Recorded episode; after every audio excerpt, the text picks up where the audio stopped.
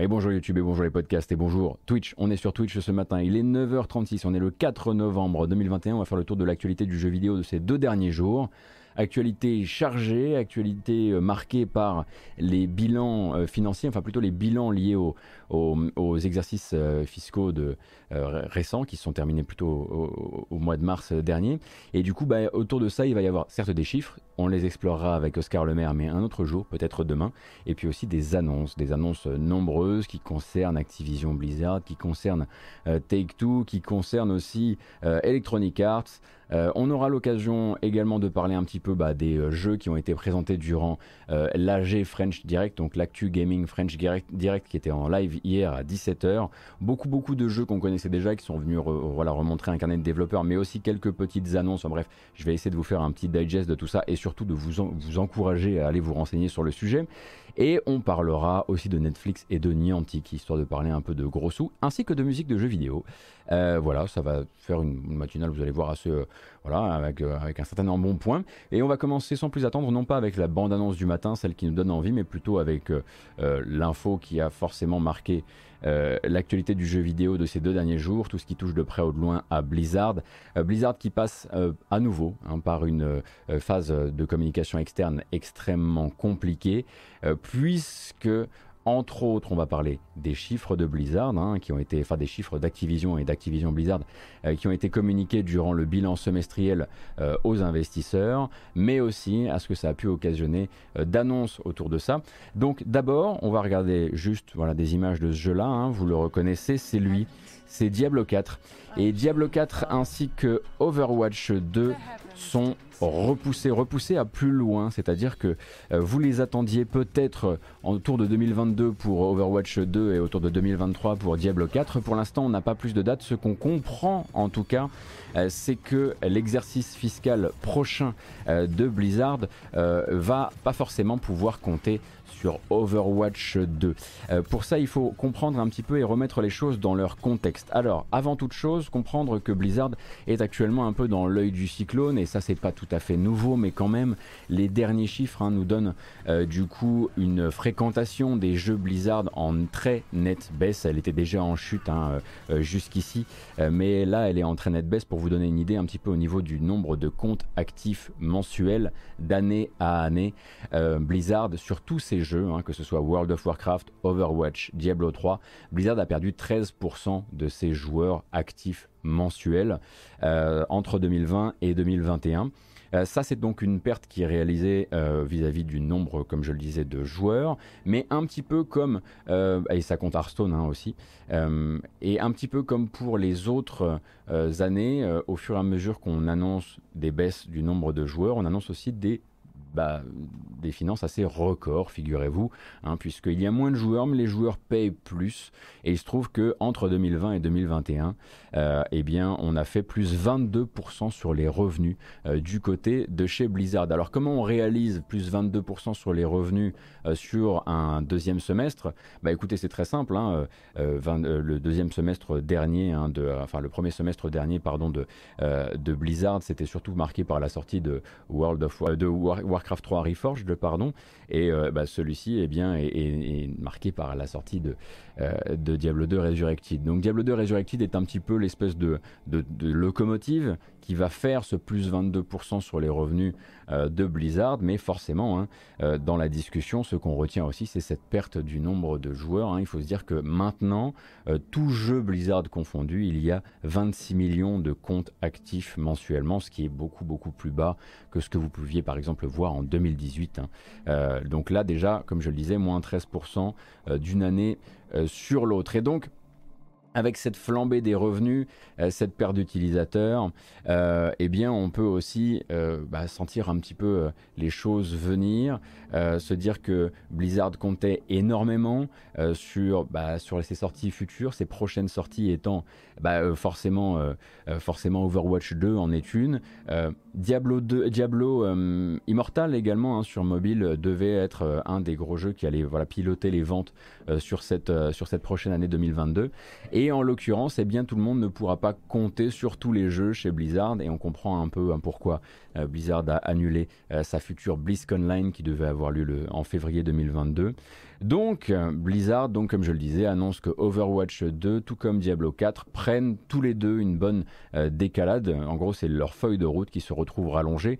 Et tel qu'on le comprend, il n'y aura finalement que Diablo Immortal pour s'aligner sur le calendrier des sorties 2022 de Blizzard. C'est lui qui, et notamment via le marché chinois, devrait du coup bah, tout porter tout seul, euh, puisque bon bah on n'avait pas tout de suite d'espoir pour Diablo 4 pour l'année prochaine, évidemment, hein, on attendait plutôt pour 2023, mais Overwatch 2 en revanche était en train d'accélérer normalement sa communication et devait normalement se présenter euh, l'année prochaine. Ça ne semble pas être le cas et euh, cette décision, eh bien Activision l'explique en partie par les récents changements en interne, avec deux développements qui, vous le savez, hein, ont été et ont connu une année 2021 extrêmement tumultueuse. Alors du côté d'Overwatch 2, vous avez évidemment le départ de Jeff Kaplan, est parti de Blizzard au début de l'année, je crois qu'on était en février, quelque chose comme ça, ainsi que Chaco Sony, hein, Sony euh, réalisateur, euh, producteur sur le jeu, euh, qui lui a fait ses valises en septembre.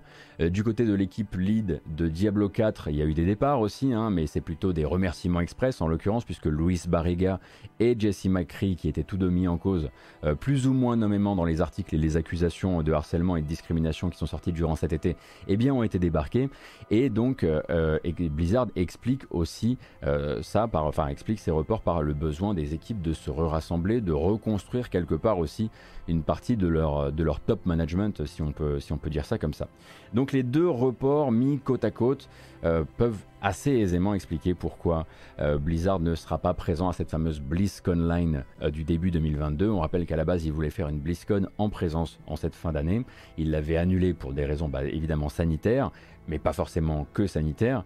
Et il nous avait donc donné rendez-vous à février 2022 pardon, pour une BlizzCon Line, comme on avait eu la BlizzCon Line euh, du début euh, de l'année 2021. Et il n'y en aura tout simplement pas non plus. Ça, c'était une annonce qui euh, date de la semaine dernière, hein, plutôt.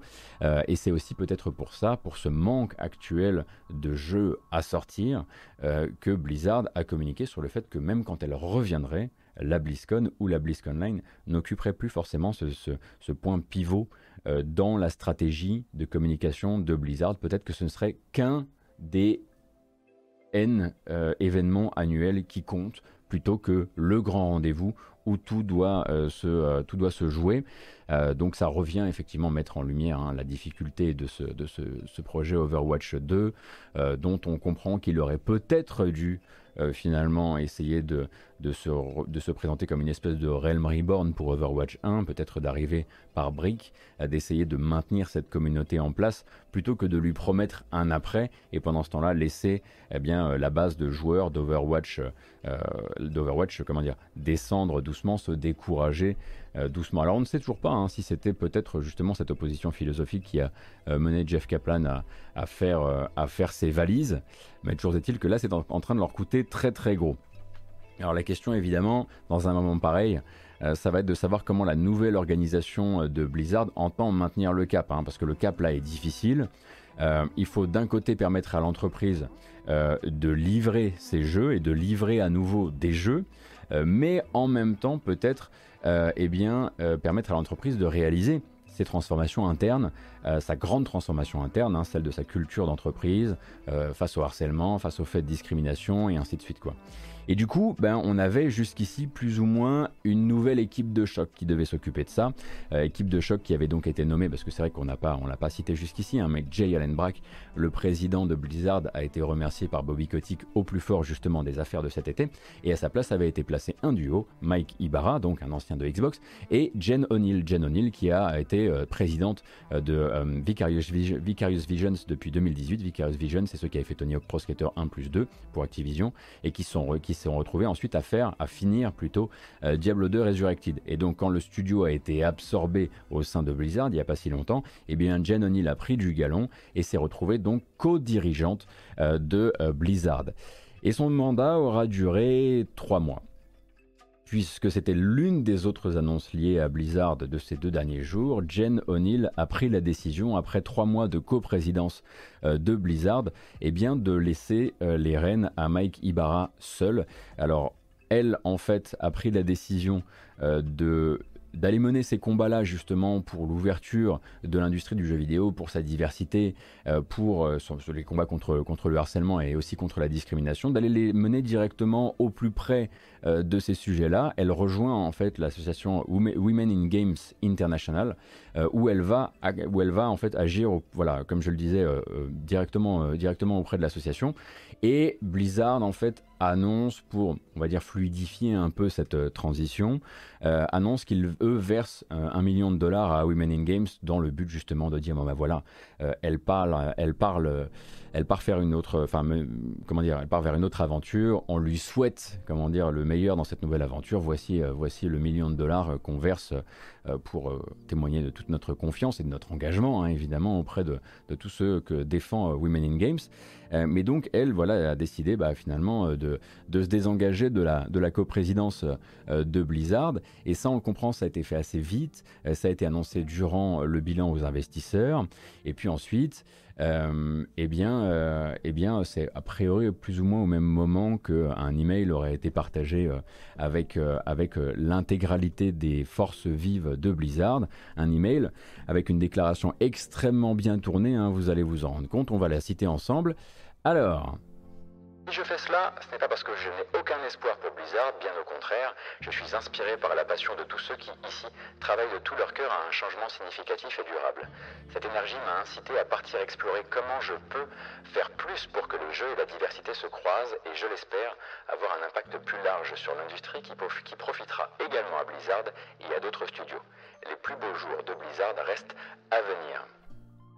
Bon, on se retrouve donc avec un Bobby Kotick qui se disait c'est quand même vachement mieux si à la place de Jay Allen Brack, je mettais, voilà, symboliquement, non pas un homme, non pas une femme, mais un homme et une femme. C'était son symbole, c'était voilà, une espèce de, de, message envoyé euh, à ses employés surtout.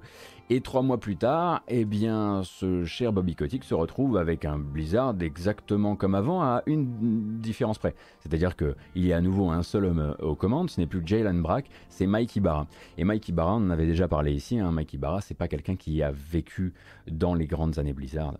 Euh, c'est quelqu'un qui vient d'Activision, c'est quelqu'un qui vient à la base de Xbox, euh, mais qui vient euh, d'Activision, qui a été parachuté là, qui n'est pas d'une vieille culture Blizzard, et qui sera peut-être un l'exécutant, euh, les deux étaient considérés comme de très bons exécutants de la parole euh, de Bobby Kotick et de la parole d'Activision. Euh, donc ben voilà, voilà pour, voilà pour le symbole. C'est déjà, déjà terminé et forcément ça la fout toujours assez mal à l'extérieur hein, puisque la question que se posent actuellement pas mal d'employés de Blizzard, les plus vocaux sur les réseaux sociaux en l'occurrence, c'est eh bien on avait là une chance d'avoir en fait, elle était manifestement considérée en interne comme quelqu'un de vraiment très engagé dans ces questions et de vraiment très accessible sur ces questions, contrairement à Frances Townsend par exemple, hein, qui est donc la directrice des affaires de chez Activision euh, et qui est désormais à nouveau la seule femme haute placée au sein d'Activision Blizzard King. Et eh bien eux, voilà, se désespèrent un petit peu de voir que Frances Townsend elle reste, elle qui était capable euh, de nier une partie euh, des témoignages et de nier une partie du bien fondé de la plainte de l'État de Californie, alors que Jen O'Neill, qui avait l'air vraiment et authentiquement intéressée et engagée dans ces sujets, eh n'aura fait que trois mois au sein de Blizzard avant de décider d'aller combattre euh, euh, ces, problématiques ailleurs. Voilà donc pour euh, les news de Blizzard. En résumé donc, on a un Blizzard qui perd des joueurs mais, refait de l'argent, toujours plutôt une bonne nouvelle. Également un Blizzard qui euh, perd, euh, euh, perd sa co-dirigeante qui s'en va travailler pour Women in Games et donc se retrouve simplement en présidence de Mike Ibarra, un ancien de Xbox. Et ensuite, on a aussi un Blizzard qui repousse Diablo 4, mais aussi Overwatch 2. On peut donc s'attendre à ce que Overwatch 2 ne soit pas un jeu de 2022. Et la question maintenant va être de savoir combien de temps Activision va laisser, et c'est une question qu'on a déjà posée ici, et qu'on se posait déjà quand on pensait que Overwatch 2 allait sortir l'an prochain, combien de temps Activision va laisser Blizzard rester Blizzard euh, dans une situation aussi compliquée pour l'entreprise.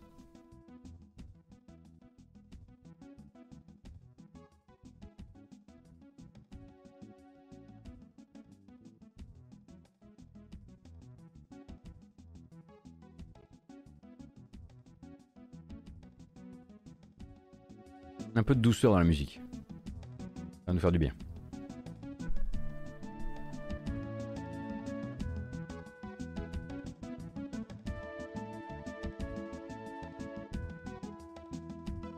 Ah.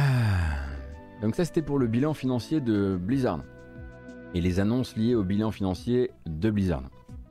Et puis ensuite il y a eu Take Two. Donc Take Two est venu un petit peu bah, nous raconter euh, bon bah c'est bilans, euh, son bilan actuel. Son bilan actuel, euh, ça va, hein, ils ont GTA 5, donc ça va. Pour vous donner une petite idée, on va se faire un petit ordre de grandeur un peu idiot, d'accord? Durant les trois derniers mois, GTA 5 a encore vendu 5 millions de copies. 5 millions de copies, c'est un nombre qu'essaie d'atteindre certains jeux qui sont sortis cette année d'ici la fin de l'année. S'ils font 5 millions, ils seront absolument ravis. GTA 5 l'a fait durant ces trois derniers mois. Un jeu de 2013, pour rappel. Euh, pour vous donner un autre ordre d'idée, il y a désormais 155 millions de copies de GTA 5 qui se promènent dans le monde, donc dans les foyers, hein, achetés, pas distribués, achetés. 155 millions, c'est autant de GTA 5 dans les foyers qu'il y a eu de PS2 dans les foyers de l'histoire de la PlayStation 2. C'est pas mal. Et on se demande quand est-ce que ça peut s'arrêter, en fait, puisqu'on est toujours capable d'en balancer un petit 5 euh, millions durant le, durant le dernier trimestre. Donc, au niveau des chiffres, vous vous en doutez, ça va pas trop mal et on aura l'occasion de reparler avec Oscar Lemaire, comme je le disais, probablement demain s'il a le, temps d'accepter notre invitation, parce que je pense qu'il y a forcément des, petits graphiques à regarder. Mais c'est pas forcément ce qui va nous intéresser le plus. Ce qui va nous intéresser le plus, c'est une petite décalade. On pouvait effectivement se poser la question, hein, euh, du côté du label 2K Games au sein de Take-Two, euh, la question de voir deux jeux quasiment se chevaucher sur le printemps. D'un côté, euh, eh bien, on avait Tina's Wonderland, hein, donc le spin-off de Borderlands, qui lui est attendu pour le mois de février ou mars, un truc comme ça. Euh, et en l'occurrence, il y en avait un deuxième, les Marvel's Midnight Suns, hein, rappelez-vous, hein, ce euh, jeu de combat tactique basé sur des cartes développé par Firaxis, hein, qu'on avait pu découvrir notamment via du gameplay euh, ici. Tower, X-Men X-Men. Alors, c'est mieux avec des combats. Donc Marvel's Midnight Suns, on pouvait effectivement se dire depuis le début, dites donc, c'est vrai que ces deux jeux sont quasiment censés sortir au même moment euh, sur cette fin de fiscale, euh, pour euh, cette fin d'exercice fiscal, pardon, pour pour Take-Two. Est-ce qu'ils voudraient pas s'en garder un, deuxième pour plutôt le deuxième semestre et éventuellement le faire entrer dans le fiscal 2021-2022 Eh bien, c'est chose faite, hein, puisqu'on a appris hier que justement Firaxis et 2K Games avaient pris la décision de ne pas sortir celui-ci en mars, comme attendu à la base, mais justement de le décaler à la deuxième partie de l'année 2022. Donc, pour découvrir ce que les créateurs de XCOM euh, vont faire de ce jeu qui, comme vous le voyez, est plutôt euh, sur un plan horizontal, sans, beaucoup de verticalité, mais basé sur un système à la fois d'attaque et de déplacement avec des cartes à jouer euh, liées à des héros Marvel, un jeu dans lequel vous allez avoir Ghost Rider, euh, Blade, bah, Doctor Strange, Iron Man, Wolverine et quelques autres, eh bien il faudra attendre plutôt la fin de l'année prochaine. ça permet d'ailleurs à Firaxis, hein, ils le disent, de voilà, continuer un petit peu à fignoler la chose, même si on comprend bien que leur assurance première à propos du jeu était peut-être lié aussi euh, au fait que bah, le développement a dû plutôt euh, bien se passer. Mais je pense sincèrement que Take-Two avait très très envie de se garder ça pour le prochain exercice fiscal. Donc, ben, voilà un jeu qui vient, lui, se, qui, se permet enfin de venir un petit peu désengorger euh, cette période de février-mars de l'année prochaine. Hein. une période déjà complètement parasitée par la sortie de Elden Ring mais il faut aussi compter avec tous les autres. Euh, on, sait déjà que ça va être un calendrier de sortie euh, très complexe et on peut s'attendre à ce que d'autres jeux euh, fassent aussi le choix de, se, de, se, voilà, de se désengager de cette période. Marvel's Midnight Suns en est un. Et puisqu'on parle effectivement d'Elden Ring, eh bien vous avez From Software qui vous donne rendez-vous aujourd'hui à 15h heure française en live pour découvrir 15 15 minutes de gameplay d'Elden Ring. Euh, en attendant, effectivement, hein, vous le savez peut-être, les fameux stress tests, puisqu'il va y avoir des, tests fermés euh, qui sont destinés à des joueurs qui se sont inscrits. Alors les, inscriptions sont déjà fermées, désolé. mais du 12 au 15 novembre prochain, un certain nombre de, joueurs aura l'occasion de tester Elden Ring. Euh, pour, voilà, pour vérifier certains trucs techniques, etc. Et en amont de ça, eh bien, avant d'avoir des fuites dans tous les sens, euh, ce, cher, ce cher From Software a décidé de présenter donc From Software et Bandai Namco évidemment, ont décidé de présenter 15 minutes de gameplay. Donc cet après-midi, 15h, euh, heure française sur Twitch et YouTube, on l'imagine, euh, pour découvrir tout ça. Et puis nous, on en parlera quoi qu'il arrive demain. Vous savez que moi, je suis un très grand commentateur des Souls et Soulsborne, hein, évidemment. Euh, voilà, je m'y connais à mort et du coup, je serai capable de vous, proposer quelque chose, d'une, un, un, vrai moment de... On décortiquera le gameplay ensemble. Absolument pas. Je vous dirai simplement que c'est sorti et je vous dirai où c'est sorti et vous vous démerderez. Comme, un peu comme d'habitude en fait. Donc, euh, donc voilà pour, euh, pour Marvel's Midnight Suns et pour Elden Ring. Et c'est pas tout. C'est pas tout parce que justement dans le, dans le bilan financier euh, de Take-Two, on a vu une petite ligne. Une petite ligne un peu curieuse tout de même. donc ça n'aura pas échappé euh, à pas mal d'observateurs qui se sont dit dites donc est-ce que ce serait pas ce jeu que je croyais qu'il finirait par sortir etc et en fait non. Une ligne du bilan de Take-Two fait état d'une perte de 53 millions de dollars euh, liée à l'annulation d'un jeu. L'annulation d'un jeu euh, dont on ne connaissait pas encore la l'identité il y a bah, au moment où on a découvert la petite ligne sur le, bilan, mais finalement il n'aura pas fallu, attendre longtemps, hein, puisque euh, très rapidement Jason Schreier et quelques autres d'ailleurs, Kotaku aussi, euh, étaient là pour nous expliquer euh, quel était ce jeu de chez Take-Two qui avait déjà bouffé 53 millions de dollars et qui se retrouvait annulé. Quand il avait été annulé, etc., etc., etc. Maintenant on le sait. Il s'agissait du projet le plus avancé du studio Engar 13. Engar 13, donc les créateurs de Mafia 3, qui avant ça, qui était donc installé dans le même hangar où avant ça existait le, studio 2K Marine. Euh, et donc ils travaillaient sur ce jeu nom de code Volt, qui était un raccourci pour Voltron, euh, depuis 2017. Ce n'était absolument pas Mafia 4. Il s'agissait, en gros, euh, tel qu'on nous l'explique, d'un jeu d'action en vue à la troisième personne avec des pouvoirs super héroïques dans un format type Destiny. Voilà. Et donc ils travaillent ça, ils travaillent là-dessus depuis le 2017. Ils avaient énormément itéré sur le jeu pour trouver la bonne, la bonne formule. C'est ce fameux jeu dont avait parlé plusieurs fois Jeff Grubb par le passé, où il parlait en fait d'un jeu entre science-fiction et magie, avec du PVP et du PVE, euh, et, des, et des monstres euh, type un peu Cthulhu, qui étaient capables de se combiner les uns sur les autres pour faire des espèces de grands mégazords et devenir plus puissants. Euh, et donc ce fameux Volt est donc tout à fait euh, annulé. Euh, selon Kotaku d'ailleurs, hein, qui a récupéré eux par leur propre source, qui a publié euh, hier soir son article, l'annulation serait en fait toute fraîche, mais vraiment toute fraîche, toute fraîche, c'est-à-dire que les, les développeurs l'auraient appris hier. et en l'occurrence, le studio serait en train justement de sonner le rassemblement pour discuter de l'après. Euh, ce qui est toujours un moment d'une extrême difficulté hein, quand vous vous faites euh, annuler un projet, un projet qui en l'occurrence, toujours selon les informations de Kotaku, euh, concernerait quand même 200 personnes en interne hein, au sein du studio, du studio Engar 13. Il y avait d'autres gens qui travaillaient sur les pré-prod d'autres jeux, mais il y avait 200 personnes en train de travailler sur Volt, nom de code Volt pour le moment. Et donc il y a un email qui a été envoyé par le boss du studio qui s'appelle Hayden Blackman hier. et en fait, hier, il a expliqué donc aux équipes que euh, Take-Two, euh, dans son bilan financier, avait jugé que le jeu, entre ce qu'il avait déjà cramé comme cash et ce qui lui restait encore à, euh, ce qui restait encore à Take-Two à investir pour que le jeu puisse devenir viable, eh bien Take-Two avait tout simplement estimé que le jeu n'était plus commercialement viable pour eux, que plus jamais ils ne seraient capables de vendre suffisamment pour remplir ce qu'ils étaient en train d'investir dedans.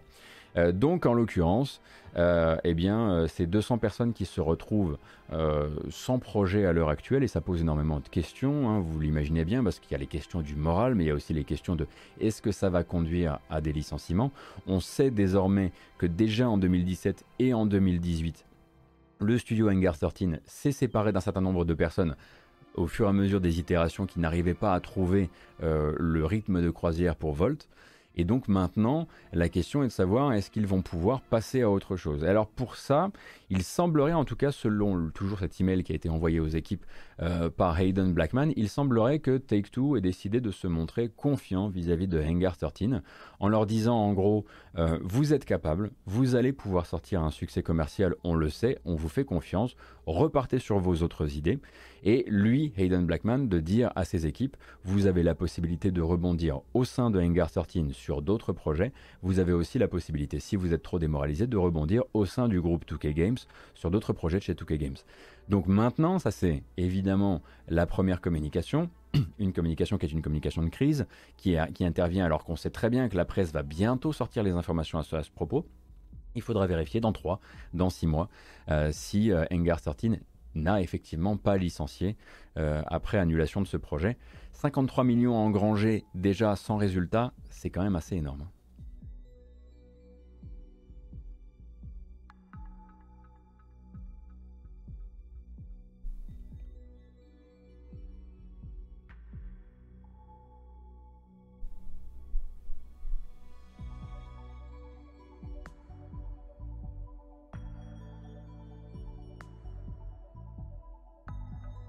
Donc à côté de ça, euh, oui, oui, euh, la rumeur a priori d'un développement de Mafia 4 qui, serait, qui battrait son plein euh, semblait assez, assez erronée, parce qu'il y a beaucoup de gens qui pensaient que Engar 13 était sur un Mafia 4, qui allait être voilà, le, grand, le, grand Mafia, comment dire, capable de construire sur les acquis de Mafia 3, en toutes les conneries de Mafia 3. Et bon, ils étaient sur autre chose.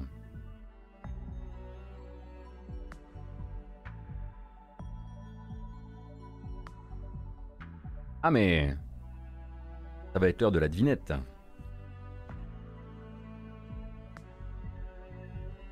Oh, j'ai une petite devinette pour vous. Il a quelques acquis, Mafia 3, je trouve, quand même, en termes de mise en scène, euh, en termes d'ambiance, euh, en termes de musique, en termes de. Voilà, beaucoup de choses, je trouve. Effectivement, après, il a, il a, il d'écriture des persos aussi, je suis d'accord, le tout speak. Mais après, c'est vrai qu'il s'est construit sur les, mauvaises, sur les mauvais modèles, sur, son, sur, son, sur, sa, sur sa forme, quoi, sur son format. C'est malheureux.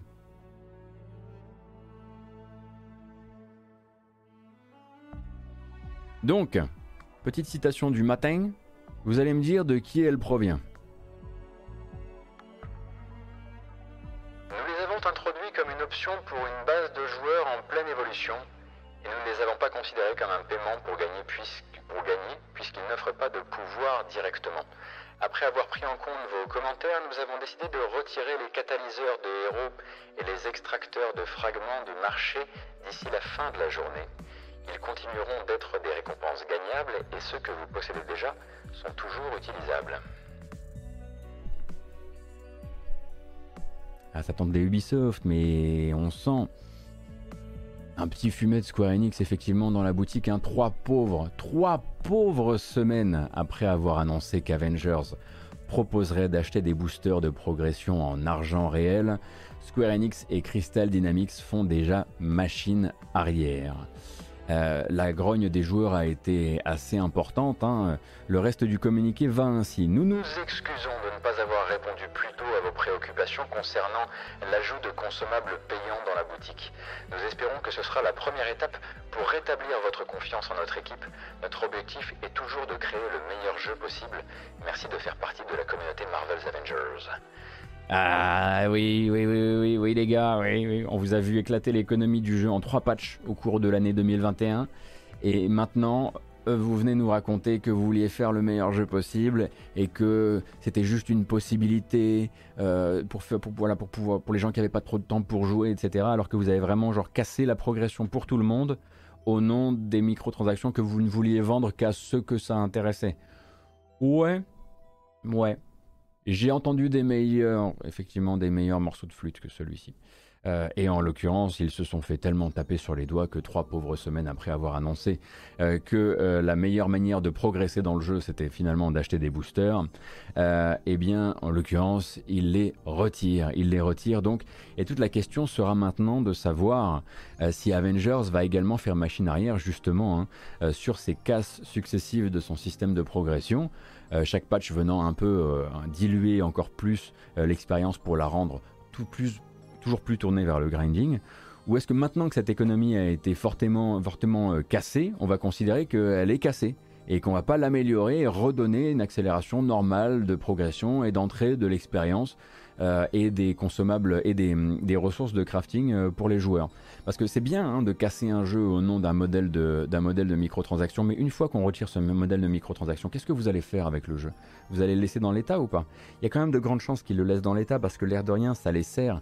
En tout cas, ils pensent que ça les sert. Ils pensent qu'un joueur qui doit jouer plus est un joueur qui va jouer plus. Euh, qu'il va rester captif, et ce même s'il n'a pas accès à ces fameux boosters payants avec de l'argent réel.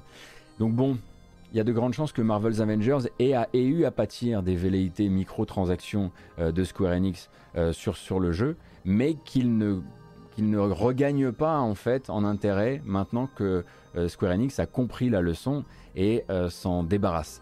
Et justement, hein, on va parler un petit peu de Marvel's Avengers qui avait droit à sa propre déclaration dans le bilan euh, financier du fiscal terminé en mars 2021, de l'exercice fiscal terminé en mars 2021, euh, puisque donc il y a eu à l'époque les chiffres, et maintenant en fait euh, Square Enix met à disposition sur Internet un document, un PDF qui, qui, comment dire, rassemble un petit peu les leçons tirées de cette année de jeux vidéo pour eux. Et on a là-dedans donc un petit passage dédié à Marvel's Avengers, donc un passage qui serait a priori une citation de Yosuke Matsuda, euh, le PDG de Square Enix, et donc ça donne ceci. Et là je vais pas mettre le filtre parce que je préfère qu'on se comprenne bien. Marvel's Avengers était un projet ambitieux dans le sens où nous avons opté pour un modèle de jeu-service. Nous avons surmonté une grande variété de difficultés inattendues dans la dernière phase du développement, notamment le passage au travail à la maison qui, était lié à la pandémie. Nous avons su dépasser ça et sortir le jeu, mais il n'a pas rencontré le succès espéré. Mais cette confrontation au modèle jeu-service a mis en lumière les problématiques qui seront les nôtres dans le futur, comme le besoin de sélectionner le style de jeu, selon les particularités et les goûts des studios avec lesquels on travaille. Alors il ne faut pas le lire dans le mauvais sens, il ne faut pas lire qu'à ce moment-là, Square Enix va charger Crystal Dynamics parce que Crystal Dynamics ne sait pas faire de jeu service.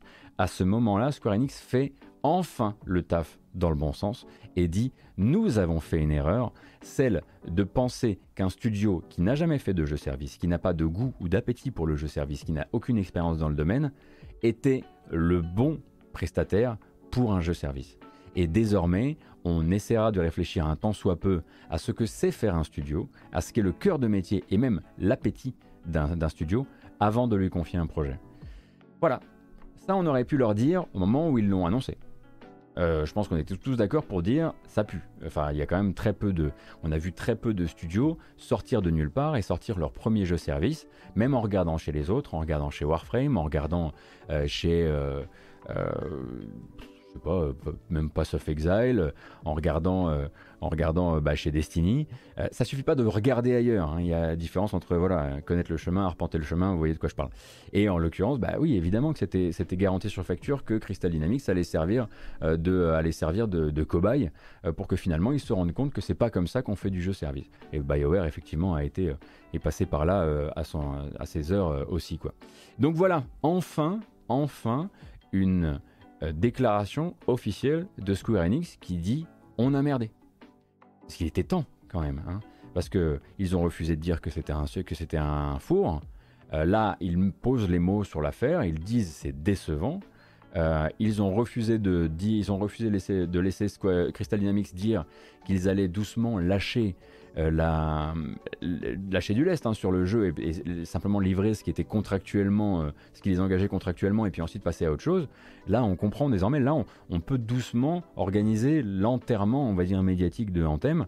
Euh, de Anthem. Et voilà, ça devait arriver, d'Avengers. Et à partir de là, Crystal Dynamics a les pleins pouvoirs pour, pour commencer à communiquer en disant, bah en fait, on va réduire la voilure, on va rendre uniquement ce qu'on devait rendre, Spider-Man, puisque bah, on, s'est engagé auprès des, joueurs PlayStation, et puis ensuite bah, on va essayer de faire autre chose. On rappelle hein, que Crystal Dynamics justement a signé un partenariat avec Microsoft, puisque euh, le studio The Initiative de Microsoft a besoin euh, de développeurs prêts à travailler tout de suite sur un jeu d'action-aventure, et c'est pour ça qu'une équipe qu'on imagine être celle d'Avengers au sein de Crystal Dynamics va travailler avec The Initiative sur le projet euh, Perfect Dark. Donc euh, il y a déjà, à mon avis, très peu de gens dans la boutique actuelle Crystal Dynamics qui sont encore vraiment en train euh, de, d'essayer de sauver à ce point-là euh, Marvel's Avengers.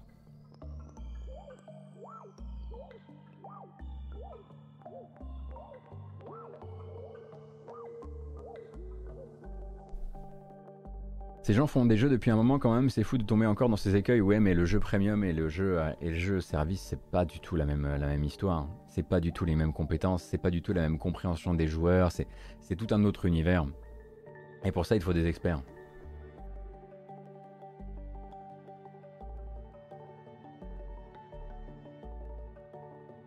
Mais j'avoue que c'est quand même, je trouve ça satisfaisant.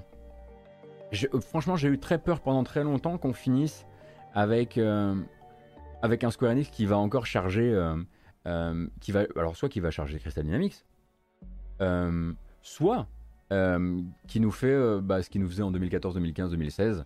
ah, ça vend plus. Non, mais ou genre les jeux services c'est terminé. Vous savez Quand ils étaient là, genre ils ont fait trois jeux solo.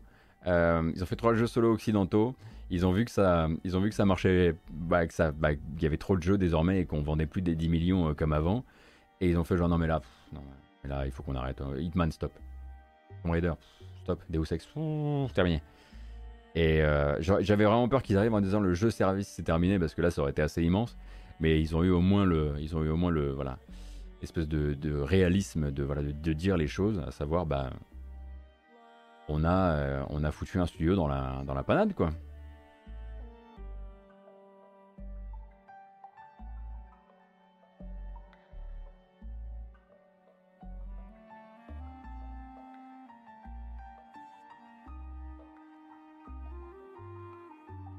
D'ailleurs, Guardian of the Galaxy, ça fonctionne. Bah, euh, il faudra voir un petit peu. Je suis pas sûr qu'il soit dans les, les, bilans récents, hein, mais euh, euh, est-ce que ça fonctionne d'un point de vue vente? C'est tout ce que je souhaite au jeu. Parce que franchement, plus je pense au jeu, et plus ce que je vois, c'est Square Enix arrive chez Eidos Montréal, lui fait une grosse clé de bras, lui dit, ben tu vas faire ce truc que t'as pas envie de faire. Et là, il y a Eidos Montréal qui fait une petite passe comme ça, qui se retourne, qui fait C'est toi qui es bien attrapé. J'ai très envie de faire ce jeu en fait. Et je vais bien le faire. Et c'est vraiment ce que je. C'est comme ça, comme ça, comme ça que je l'ai vécu quoi. Il a plein de défauts, mais vraiment, il y a un côté genre hum, hum, On se laissera pas choper dans une commande qu'on n'a pas envie de faire. Et l'envie, on va la trouver quoi.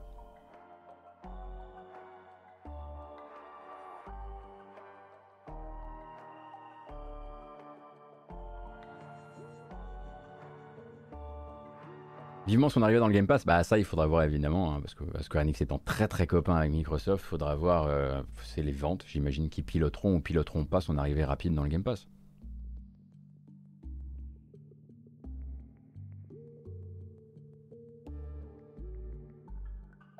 Alors, oh bah, j'avais prévu une vidéo. Pourquoi j'avais prévu une vidéo pour, pour Marvel's Avengers? C'est bizarre ça. C'est très bizarre.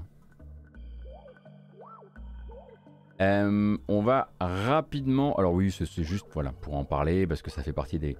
Ça devait, ça se devait être un très gros euh, poisson pour Niantic et finalement ça n'en sera pas un.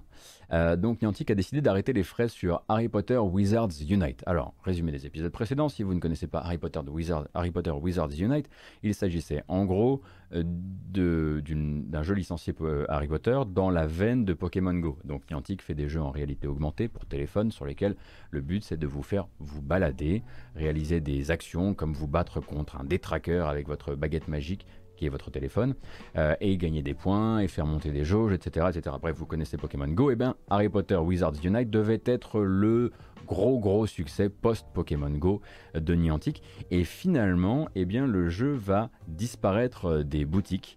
Euh, en gros, fermer toute possibilité d'achat in-game. et dans, comme souvent dans ce genre de cas, hein, ça va se passer en deux temps. D'abord, le 6 décembre prochain, on arrête tout, c'est-à-dire que plus possible d'acheter in-game, euh, plus possible non plus euh, du, enfin, de, vous, ne, pourrez simplement dépenser les espèces de, monnaie in-game que vous avez encore. Euh, le jeu, contrairement, ben, on imagine à Avengers, lui justement va organiser une petite fête de départ, comme c'est souvent le cas. Donc les serveurs, eux, ferment le 31 janvier, mais du 6 décembre au 31 janvier, c'est XP x3, euh, la possibilité d'évoluer beaucoup beaucoup plus vite. Comme ça, les vrais fans auront encore l'occasion de se faire un dernier plaisir sur le jeu. Et le 31 janvier, on arrête Et on arrête tout pourquoi Eh bien, on aurait tendance à se demander, enfin, c'est pas, on, se dit, bah attendez, attendez, il y a des choses qui peuvent améliorer encore le trait, il y a des, il y a des autres jeux euh, Harry Potter qui vont créer peut-être un écosystème plus intéressant, il y a des films, hein, euh, spin-off qui sortent euh, encore. Est-ce que vous voudriez pas donner un peu plus la chance au produit Eh bien, Niantic, en fait, eux, ils ont les chiffres et maintenant on les a aussi, hein, notamment grâce à l'observatoire des jeux free-to-play qui s'appelle Sensor Tower. Et Sensor Tower hein, nous, explique un petit peu les chiffres absolument dramatique réalisé par euh, Wizards Unite par rapport à un Pokémon Go. En gros, donc, euh, au lancement euh, du jeu en 2019, la semaine de son lancement, il fait 3 millions de téléchargements. 3 millions de téléchargements contre les 24 millions réalisés par Pokémon Go en première semaine. Depuis son lancement en 2019, Wizards Unite a généré 39 millions de dollars de chiffre d'affaires. 5,5 milliards pour Pokémon Go. 39 millions contre 5,5 milliards. Oui, c'est effectivement un immense ratage et ça doit presque leur coûter plus que de, le, continuer à le faire vivre, en tout cas de le laisser en vie, euh, qu'autre chose.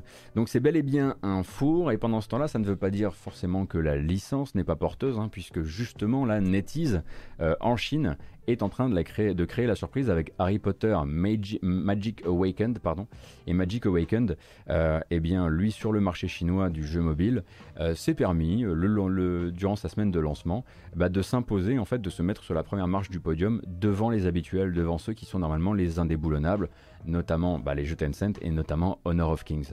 Euh, et donc Honor of Kings a été détrôné par le récent euh, Harry Potter Magic Awakened. Donc c'est possible, c'est simplement que le jeu de Niantic euh, n'était pas forcément le jeu qui intéressait, enfin peut-être qu'il n'était pas conçu, suffisamment bien conçu, suffisamment bien marketé. Il y a plein plein de choses qui peuvent voilà, expliquer pourquoi. Moi c'est des jeux que je ne connais pas trop, donc je ne vais pas essayer de me risquer à une analyse. mais à côté de ça, Niantic a d'autres projets, toujours d'autres projets, et le plus récent c'est très probablement Pokémon. Pikmin Bloom. Donc Pikmin Bloom qui est désormais accessible sur vos appareils, hein, ici, hein, sur notre territoire, enfin en tout cas en Europe, euh, et qui est donc une sorte de Pokémon Go, encore, un jeu qui veut vous faire marcher pour réaliser des choses et, remplir, des, euh, euh, des, jauges, et là en l'occurrence, bah, c'est de faire évoluer des petits Pikmin, tout simplement. Et j'en entends, figurez-vous, plutôt du bien de Pikmin Bloom. Netsabes, par exemple, a l'air d'être assez convaincu. Il me semble que Luma avait, écrit une petite preview du jeu aussi sur, euh, sur GK.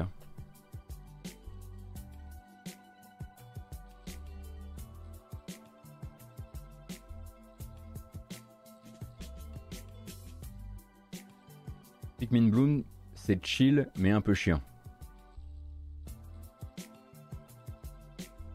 Peut-être un peu comme Pikmin.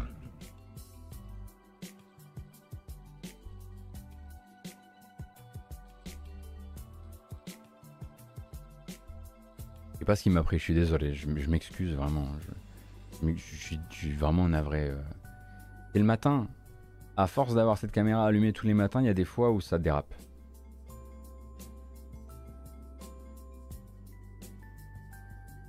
J'ai peut-être euh, loupé l'info, mais est-ce que tu vas live pour le gameplay d'Elden Ring cet après-midi? Euh, Non, je ne le ferai pas en live, je Claude on en parlera demain. Je vous laisse, je vous laisse aller dans les bonnes crèmeries qui connaissent ces jeux-là pour, pour avoir un commentaire du live.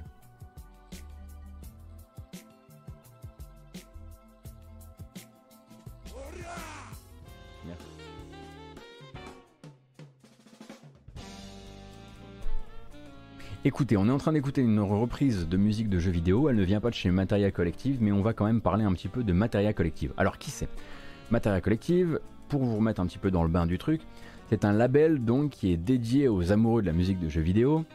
Euh, et euh, c'est un label sur lequel avait signé bon nombre de musiciens, avec euh, notamment la garantie que les revenus soient correctement redistribués, euh, en incluant bah, les compositeurs originaux. Donc euh, typiquement Nobuo Uematsu, Koji Kondo, enfin Nintendo, euh, Yasunori Mitsuda et les autres.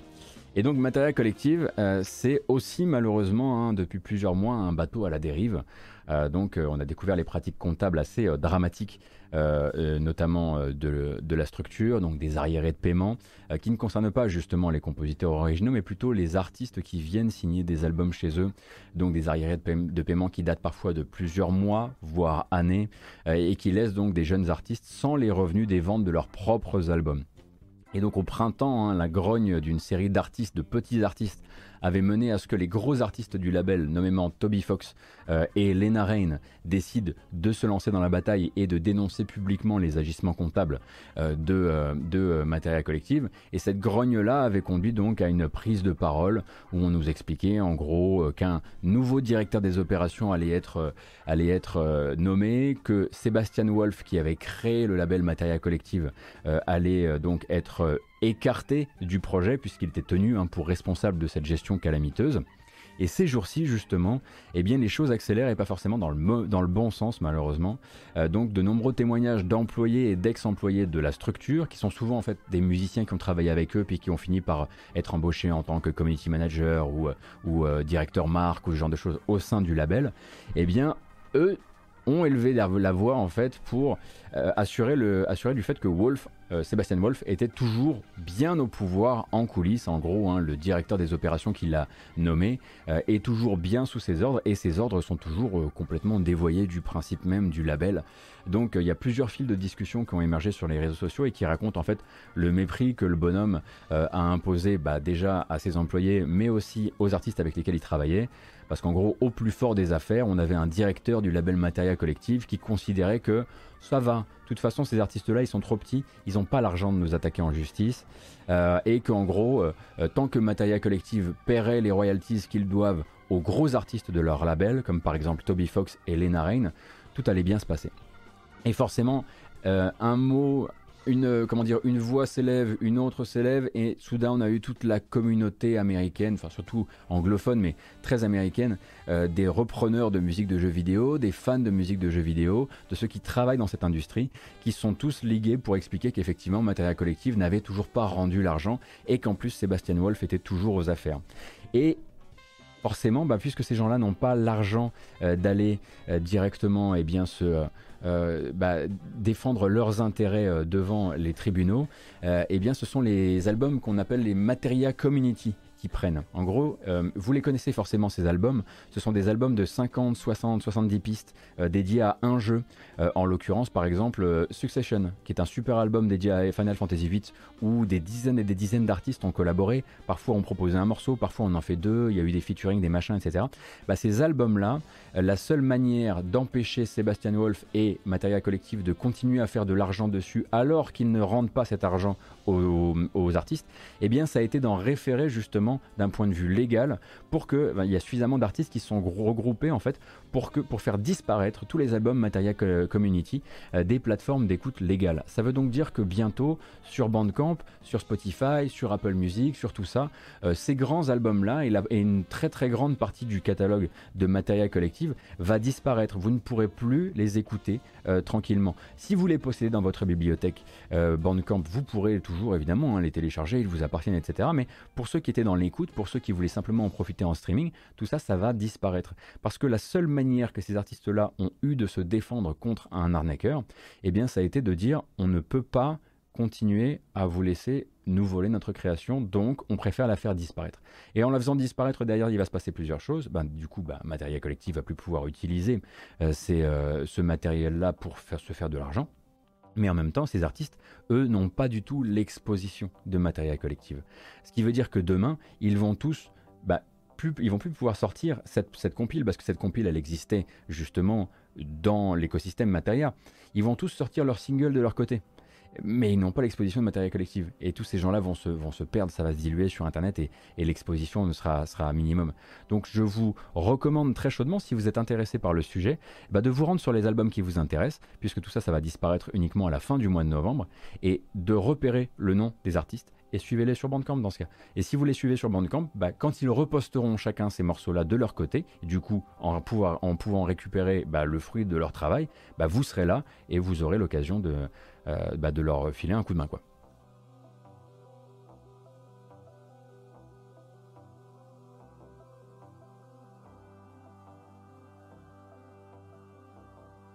Et on espère évidemment qu'un jour Matériel Collectif change de patron, change de sphère dirigeante, change de philosophie aussi, puisque c'est quand même hallucinant de se présenter par l'avant comme étant ceux qui, cette fois-ci, font la reprise de musique de jeux vidéo équitable, honnête, celle qui redistribue euh, les revenus à tout le monde et notamment aux artistes japonais parce que souvent en fait les artistes japonais sont oubliés dans cette création. Euh, donc d'abord par le devant on se rend, euh, on se rend incroyablement comment dire éthique et puis par, derrière en fait c'est les petits artistes qui encore une fois en prennent plein, plein la margoulette quoi. Est-ce qu'on a une liste à jour des artistes ayant bossé pour Matériel Collective, possiblement hors Bandcamp pour éviter les sales coups? Euh, alors sur le site officiel de Matériel Collectif, dont je ne sais pas s'il a déjà été mis à jour ou pas, il y a une très très grande section justement dédiée euh, à nos collaborateurs. À vérifier. Peut-être qu'elle n'a pas encore été mise à jour. J'ai toujours sorti Margoulette. Je sais, au moins une fois par matin Margoulette. Mais, euh, mais voilà, si ça vous branche, sachez que d'ici fin novembre, tous ces albums-là vont disparaître il faudra du coup aller creuser vous-même pour attraper chaque petite bribe d'album. même si on espère qu'il y a quelques, euh, quelques euh, musiciens qui vont réussir à se réunir pour redonner de la visibilité à ces, euh, à ces compilations. Voilà, encore une fois, le truc part d'un très très bon sentiment, mais si la personne derrière a décidé de, enfin, comment dire, fait des deux poids deux mesures, parce que vous imaginez bien que Lena elle n'a jamais eu le, moindre problème d'impayé. Hein.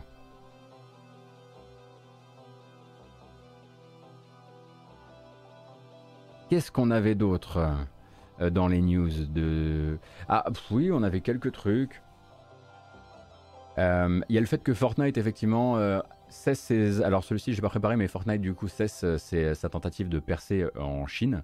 Euh, puisque en gros Epic ça fait désormais plusieurs années qu'ils essaient de placer Fortnite sur, sur le marché chinois mais qu'ils n'y arrivent pas parce que bon les autorisations gouvernementales sont distribuées au compte-gouttes, il faut pas, il faut pas mal modifier votre jeu, hein. PUBG par exemple s'appelle Peace Corps là-bas ou un truc comme ça, en gros il faut, ce ne sont pas des ce ne sont pas des, des, jeux sur la guerre, ce sont des jeux qui défendent la paix. Euh, ce genre de choses. Et en gros, Epic, bah, justement, avait Tencent qui servait d'ambassadeur pour eux. Euh, mais a priori n'a toujours pas réussi. Et en gros bah, a décidé de voilà, tout simplement arrêter les frais euh, sur, sur la, la, percée de, la percée de Fortnite sur le, sur le marché chinois. ils n'ont ils ont dû investir, à mon avis, trop d'argent et maintenant euh, ils n'ont pas suffisamment de retour sur investissement. Vous avez notamment une news de Gamecult qui en parle. Hein. Jarod a écrit une news sur le sujet si le, si le sujet vous intéresse. Et dans les, bilans, dans les bilans financiers aussi, on n'a pas parlé de, celui d'Electronic Arts, même si vous, vous doutez bien que Electronic Arts, comme euh, Ubisoft, est très intéressé par la blockchain et surtout euh, par le play to earn, donc la possibilité via les crypto-monnaies et via les NFT de donc jouer pour remporter des choses qui est une valeur dans le monde réel, en tout cas dans le monde des crypto-monnaies. Euh, donc évidemment, ils sont intéressés par ça. On n'est pas vraiment surpris puisque on, a compris ces derniers mois, dernières semaines, euh, que le conflit qui les opposait à la FIFA pour le non FIFA, c'est justement que eux voulaient mettre des NFT euh, dans FIFA et que la FIFA, elle, n'en voulait pas. C'était une partie du problème. Il y avait aussi le fait que la FIFA voulait leur faire payer le double pour le non FIFA par rapport aux années précédentes. Mais bref, dans le bilan financier d'Electronic Arts, on parlera des chiffres demain, je l'espère encore une fois avec Oscar Lemaire. Oscar Lemaire, là c'est la troisième fois que je t'invoque, j'espère que tu seras dispo demain. Euh, mais il y a aussi un décalage de jeu. Euh, il devait sortir normalement au printemps euh, PGA World Tour, donc leur nouveau jeu de golf. Hein. vous savez qu'ils veulent revenir à fond dans le jeu de golf sur cette génération. et a priori, l'équipe de développement a besoin d'un petit peu plus de temps et il faudra donc être patient si vous aviez envie du grand jeu de golf d'Electronic Arts, très probablement pour le deuxième semestre. C'est quoi cette histoire de NFT dans les JV Bon, on va faire très très simple. Actuellement, Ubisoft, Electronic Arts et pas mal d'autres acteurs sont très intéressés parce que nous, on va essayer d'appeler ici le play to earn. La possibilité, en jouant à votre jeu, de recevoir non pas des bonus qui n'ont cours que dans l'économie du jeu, mais de recevoir par exemple des NFT, donc des objets qui, qui est ensuite une valeur marchande sur d'autres marchés en dehors du jeu. Simplement. Ça, c'est les, voilà, ils, ont, ils sont absolument persuadés que c'est le futur. Il y a énormément de startups qui sont, qui sont là-dedans. Il y a énormément de startups que vous voyez essayer de convaincre les, notamment les acteurs à Hollywood et les musiciens que c'est le futur. Mais il y a également aussi beaucoup de studios et d'éditeurs qui pensent que le futur, c'est voilà, jouer à Mario Kart et remporter là-dedans un truc qui va pouvoir ensuite avoir une valeur dans le monde réel, alors que ça existait déjà. Il y a déjà eu les cartes Steam, il y a déjà eu voilà. Mais en fait, la plupart des choses qu'ils font valoir comme étant ce qui pourrait avoir une utilisation intéressante dans le jeu vidéo euh, existaient déjà, sauf que c'était pas lié à la blockchain et que ce qui va intéresser les gens qui lobbyisent auprès des gros, euh, des gros éditeurs, bah, c'est d'intégrer tout ça à la blockchain.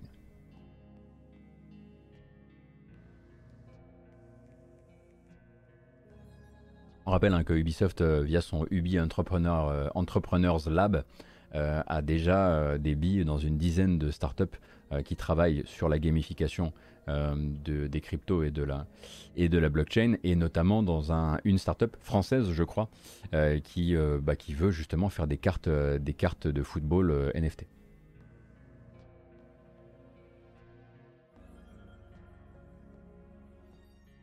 Alors ça c'était tout ce que j'avais à vous dire aujourd'hui et maintenant, enfin pour les grosses news, maintenant on va, on va, on va, on va parler local, on va parler jeux vidéo local un petit peu.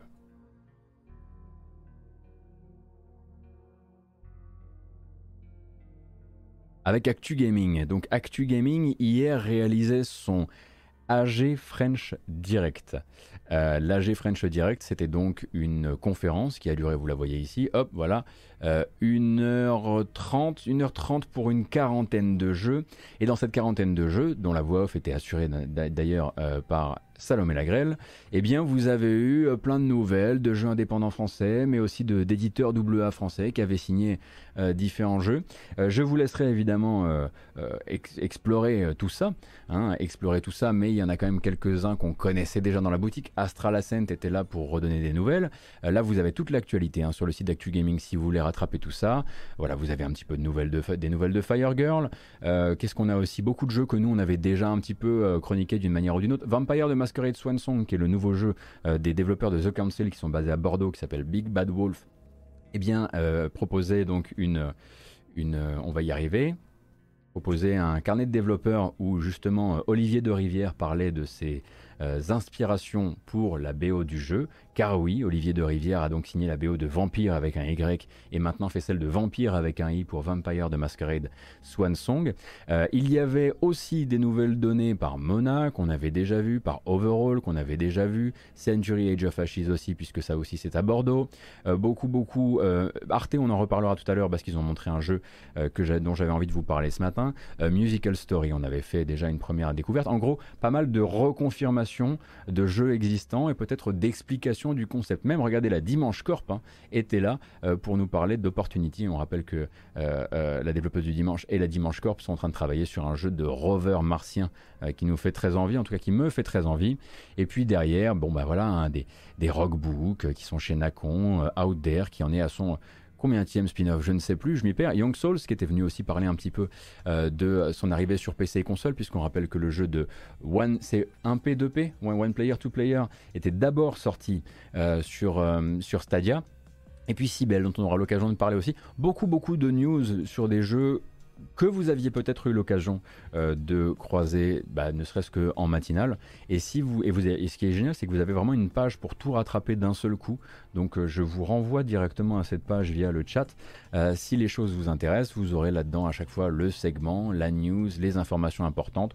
Souvent, c'est pas des grosses informations liées à des dates, mais plus, bon bah si c'est ta première fois avec le jeu, on va t'expliquer un peu les mécaniques, etc., etc. J'ai mis quelques mois, quelques vidéos de côté qu'on regardera tout à l'heure, qui sont plus liés à des trucs voilà, qui, moi, me, plaisaient à titre personnel euh, très particulièrement. Euh, et notamment, on va parler de, musique de jeux vidéo euh, à ce moment-là. Effectivement, pas mal de jeux qu'on avait déjà vu dans le Game Made in France, mais bon, à un moment, voilà, hein, il n'y a que tant et tant de jeux fabriqués soit en France, soit par des, francophones. mais du coup, du si vous aviez, si vous manquait, on va dire, un point de repère à l'écrit là-dessus, euh, bah, vous en avez un justement sur le site d'Actu Gaming qui a une home spéciale euh, AG French Direct en ce moment.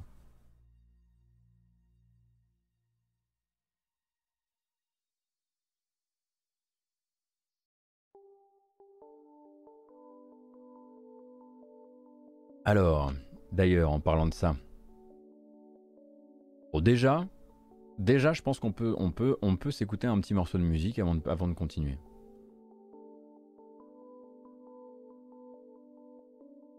je pense qu'on y a droit. Allez. Allez.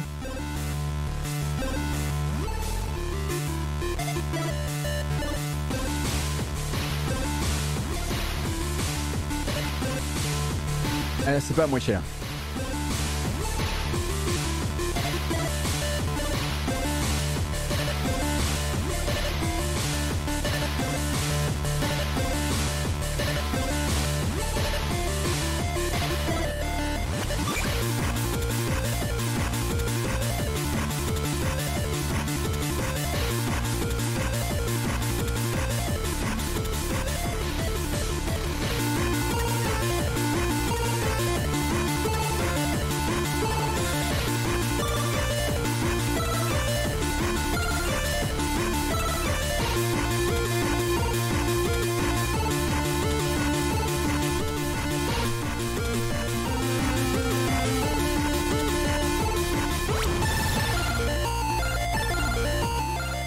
Franchement, c'est pas mal. Hein.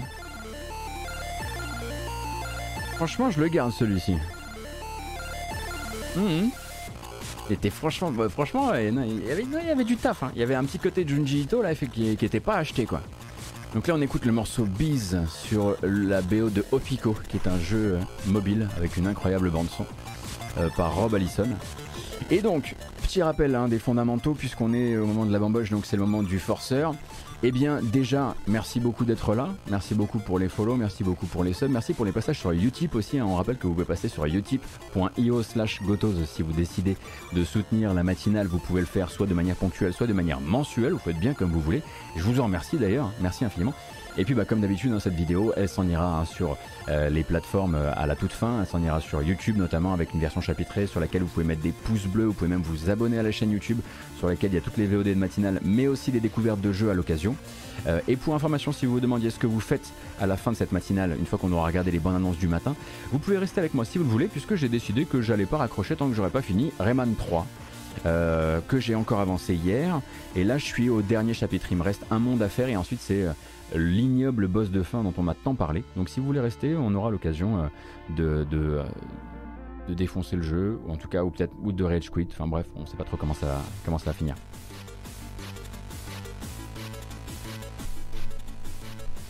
Alors, eh ben c'est fini. Hop. En revanche, on fait plus la fête. La bamboche, c'est terminé. Voilà, stop les bêtises. On y va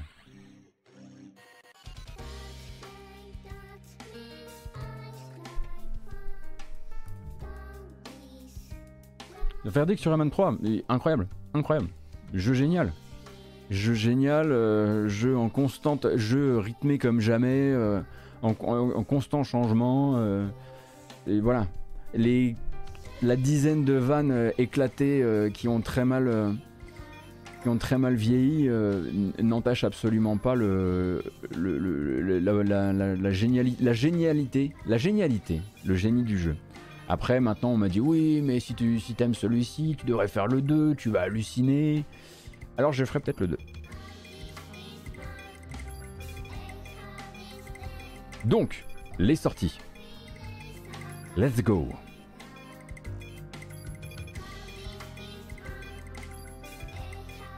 Que ce morceau serait pas le SimCity de la nouvelle playlist dont le random déconne plus? Ouais, j'avoue qu'il revient souvent.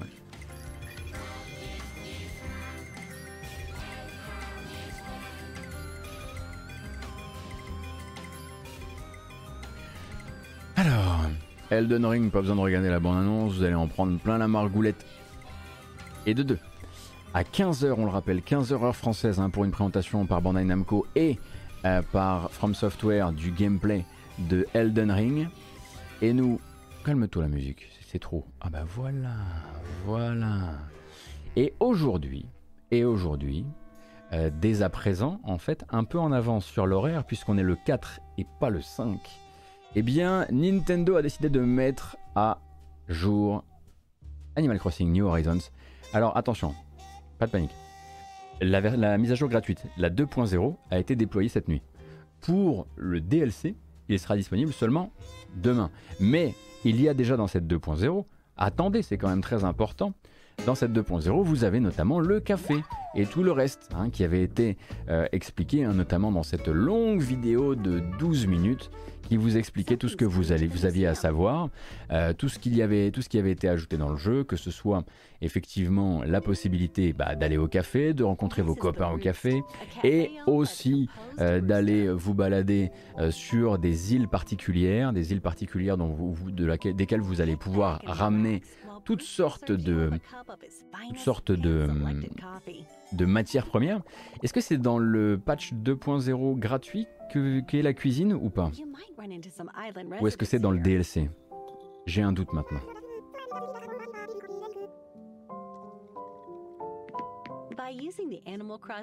La cuisine c'est gratos aussi, hein. donc bah là maintenant si vous allumez votre console et que vous faites la mise à jour, vous pourrez commencer à cuisiner des trucs dans Animal Crossing. Donc voilà, c'était juste euh, très rapidement la petite info. Un peu d'avance, un peu d'avance par rapport au DLC. Le DLC donc, c'est demain pour rappel, et ça devrait pas bouger de date, euh, mais euh, déploiement un peu en avance. Le 4 novembre, c'est aujourd'hui, déploiement aussi pour un autre jeu que vous attendiez sur une seule version. En fait, il devait arriver sur 5 versions. Vous attendiez une seule de ces versions, et c'est la seule que vous n'aurez pas. The Binding of Isaac Repentance, donc dont vous saviez qu'on l'attendait encore sur console, dont la Switch, eh bien est disponible dès à présent en Europe sur PS5, sur PS4, sur Xbox Series X et sur One. Mais pas sur Switch. Car la version Switch doit attendre encore un peu. La faute manifestement, si on en croit Nicalis, à Nintendo of Europe, qui est un peu en retard Donc il faudra se montrer encore un peu patient pour les versions européennes. Euh, pour la version européenne Switch de Binding of Isaac Repentance, mais sinon, si vous êtes sur les autres consoles et que vous attendiez désespérément euh, de quoi vous aussi tomber dans la brasse, eh bien c'est possible.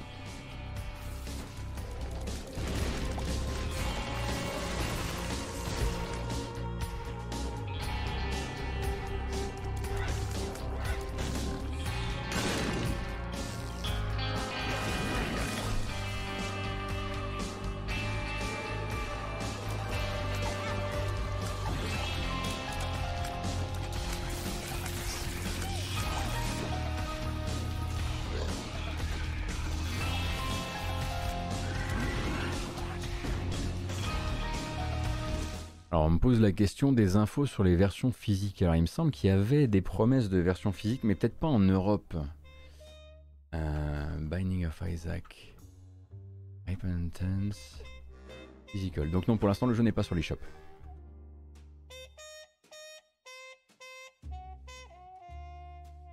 Voyons donc pour ces versions physiques. Il y en a donc.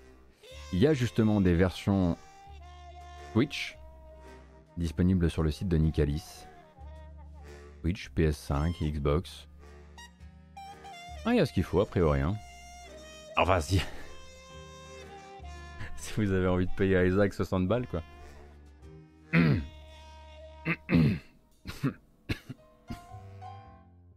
nice. 60 balles, hein, donc sur le site de Nicalis, euh, si vous posiez la question. Euh, le 10 novembre, le 10 novembre, ça nous amène euh, mercredi prochain, mercredi prochain, ce sera la sortie d'accès anticipé sur Epic Game Store. C'est pas un accès anticipé Steam de Among Trees. Voilà. Euh, il me semble d'ailleurs que vous avez une preview encore une fois sur Gamecult sur le sujet. Et Among Trees donc organise la sortie de sa 1.0 pour le 10 novembre.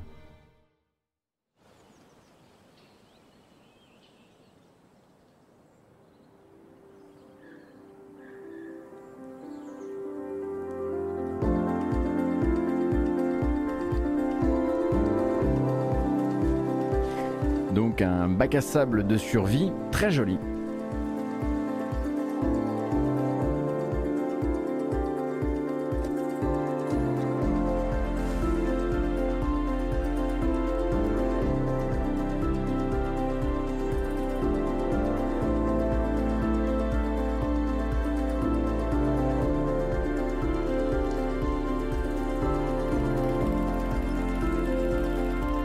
Dont on avait cru comprendre que l'aspect survie c'était pas non plus de Long Dark, hein, mais plutôt quelque chose d'assez soft, en tout cas en début d'accès anticipé. Donc ça c'était le trailer de l'accès anticipé, il n'y en a pas encore de nouveau pour le moment, mais donc ça sort d'accès anticipé sur Epic Game Store mercredi prochain. Faut dire que Repentance, si on n'a pas Isaac, coûte 50 euros. Ouais, je comprends. Ça me surprend, mais je comprends. Après, c'est vrai, oui, mais Gotos, tu connais pas le contenu des Isaac. C'est vrai, c'est tout à fait exact. J'assume. Salut Ramzacom, bienvenue. Écoutez, j'ai le plaisir en ce moment, c'est pas tout le temps, hein, de pouvoir chroniquer régulièrement des retours de, euh, shooters rétro japonais à des bons, au bon prix. Vous savez, hein, au début de l'année, on a, on a fait pas mal de... Et ça, ça vous coûtera seulement 40 euros.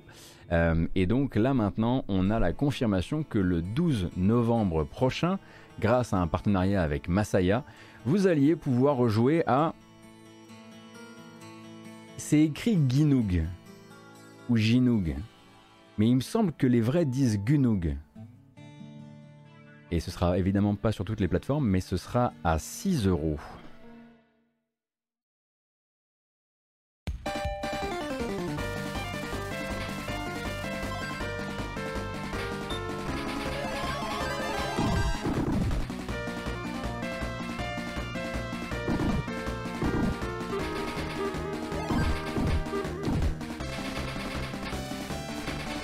Euh, véritable légende hein, du, euh, du scroller horizontal euh, japonais. Sorti sur Mega Drive. Vous ne connaissez peut-être pas le jeu, mais vous connaissez peut-être la pochette du jeu. Tout le monde connaît la pochette du jeu.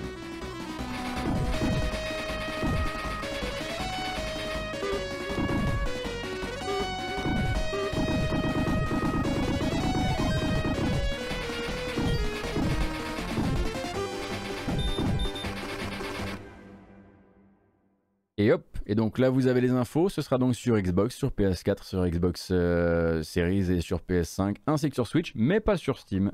Ah C'est Ginoog Moi, j'avais entendu des, j'avais entendu un, j'avais entendu un Gunug. J'avais entendu qu'il y avait un genre de U. Hein. Je sais pas. Je veux pas. Euh,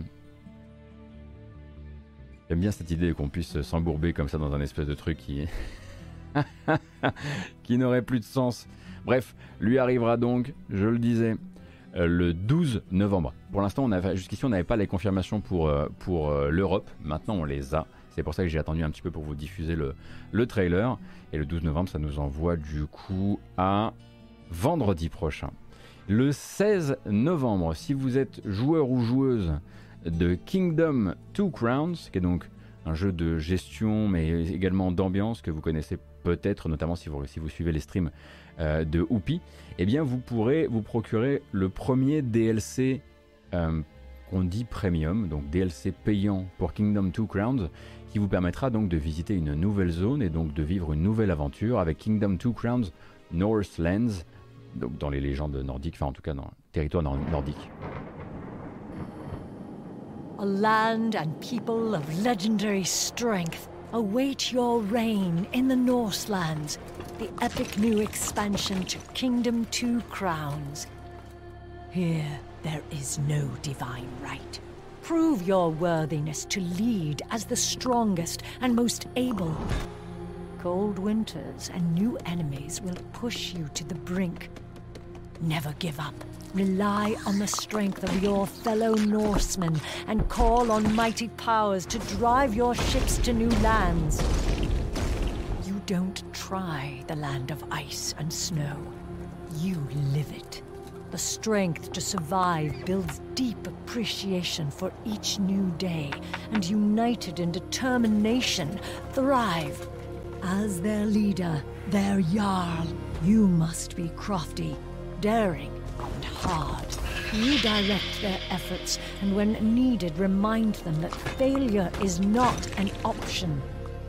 We know our first duty is to build and prepare for the cold days ahead, clearing the land, sowing our fields, raising our homes.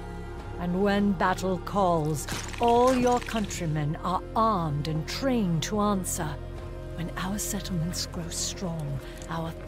Donc si vous posiez la question, il s'agit bien d'un DLC payant hein, pour euh, ce cher Kingdom 2 Crowns qui donc vous proposera une nouvelle zone. Est-ce que ça vous proposera des nouvelles mécaniques? Ça c'est la bonne question. En revanche de la nouvelle musique et très probablement de la nouvelle musique par Amos Roddy hein, qui est euh, historiquement le compositeur de la, sur la série Kingdom, euh, sur la série Kingdom pardon. Euh, donc euh, encore de la bonne musique pour la matinale quoi qu'il arrive. Et donc ça arrive le 16 novembre euh, avec donc bah, comme, vous l'avez compris cette toute nouvelle ambiance.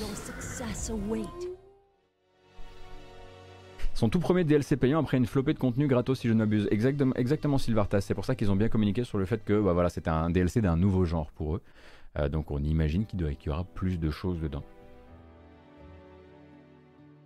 Oh alors qu'on s'écoute un petit peu d'Octopath Traveler.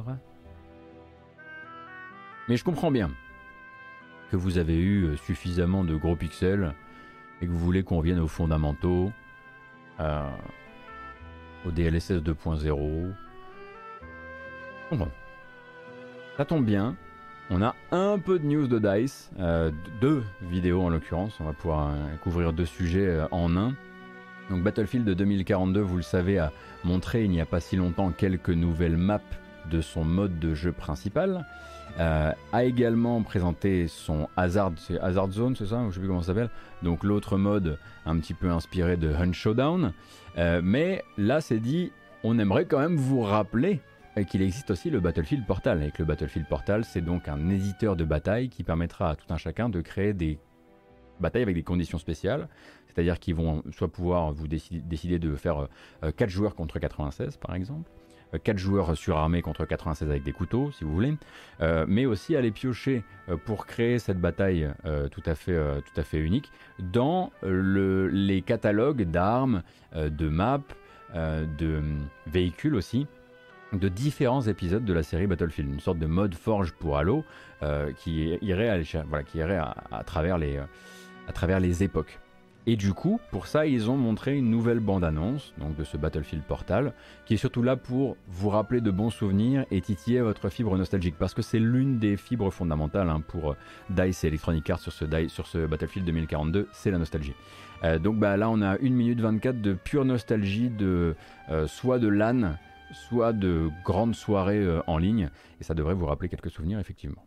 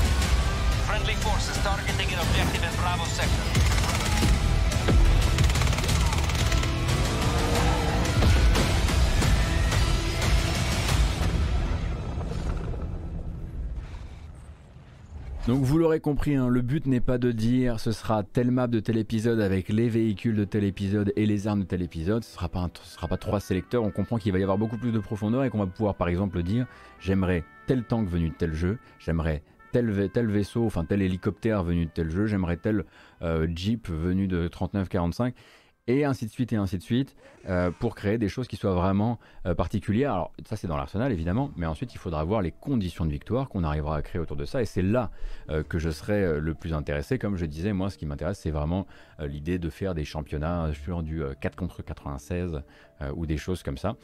bon, Battlefield Portal c'est vraiment un mode qu'il faudra voir sur le long terme, voir comment, comment dire, voir comment la communauté s'en empare et peut-être aussi voir comment la communauté sent les modes officiels, les deux autres modes, et à quel point ils vont s'intéresser ou pas à Battlefield Portal. Effectivement, il y a des gens qui commencent à penser que justement avec ces soucis de c'est la question des opérateurs, enfin oui, on va appeler ça des opérateurs, du mode, des modes classiques, il y a de grandes chances que des gens justement se redirigent vers le mode portal pour avoir des bastons un peu plus à l'ancienne. Faudra voir un petit peu hein, ce qu'on peut faire avec ça. Mais donc ça c'était une vidéo qui est sortie hier et qui était évidemment là pour bah, remettre un petit, peu, un petit peu la hype autour justement du bilan euh, financier de Electronic Arts. Et une autre est sortie quasiment euh, euh, dans le même temps. C'est un making of qui est dédié entièrement à la bande son du jeu j'allais dire la bande musicale, mais vous allez voir qu'on n'a jamais été aussi peu dans la mélodie, on n'a jamais autant été dans la texture, hein, puisque on rappelle que cette fois-ci, euh, à la composition euh, de la BO de Battlefield 2042, c'est la compositrice qui a notamment travaillé sur Tchernobyl et sur Joker. Euh, et donc il y a une petite featurette de 3 minutes 26 qui va revenir sur un petit peu comment ils ont cassé des sons pour réaliser les ambiances extrêmement agressives du jeu. Je vous propose qu'on a le temps, alors regardons-la en, en, entier, et puis il nous restera quelques, quelques autres bandes annonces derrière. Et oh, il nous emmerde avec sa musique de jeu vidéo, lui.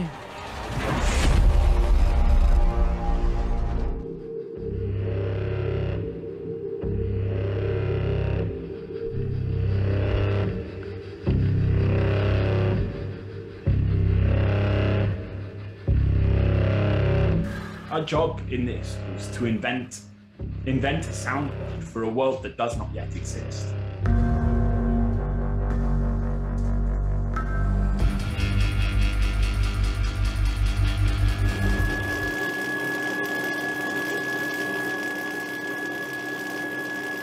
what we were trying to do was to create something that was new for us, create something that was exciting for us, but still moved us in the ways that uh, a great game should.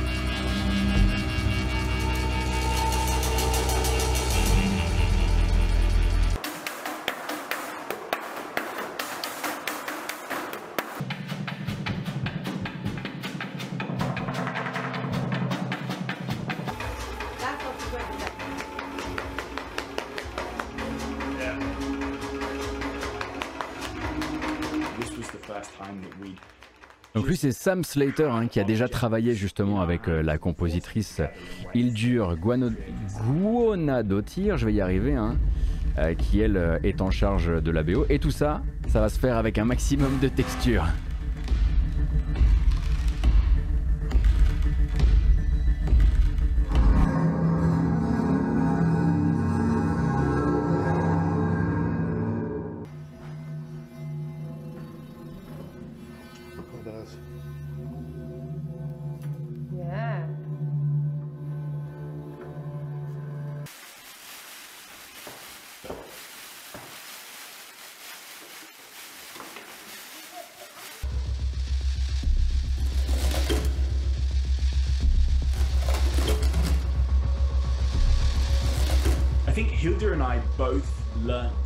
This process that sound is so uh, available to us. We can find sounds that work to replace drums, to replace strings or voices in, in so many places. You just ah oui, quand je vous disais que c'était vraiment pas tourné vers le mélodique cette fois-ci, et c'est pour ça que j'aime aussi Battlefield, c'est parce que c'est un laboratoire, un vrai laboratoire musical.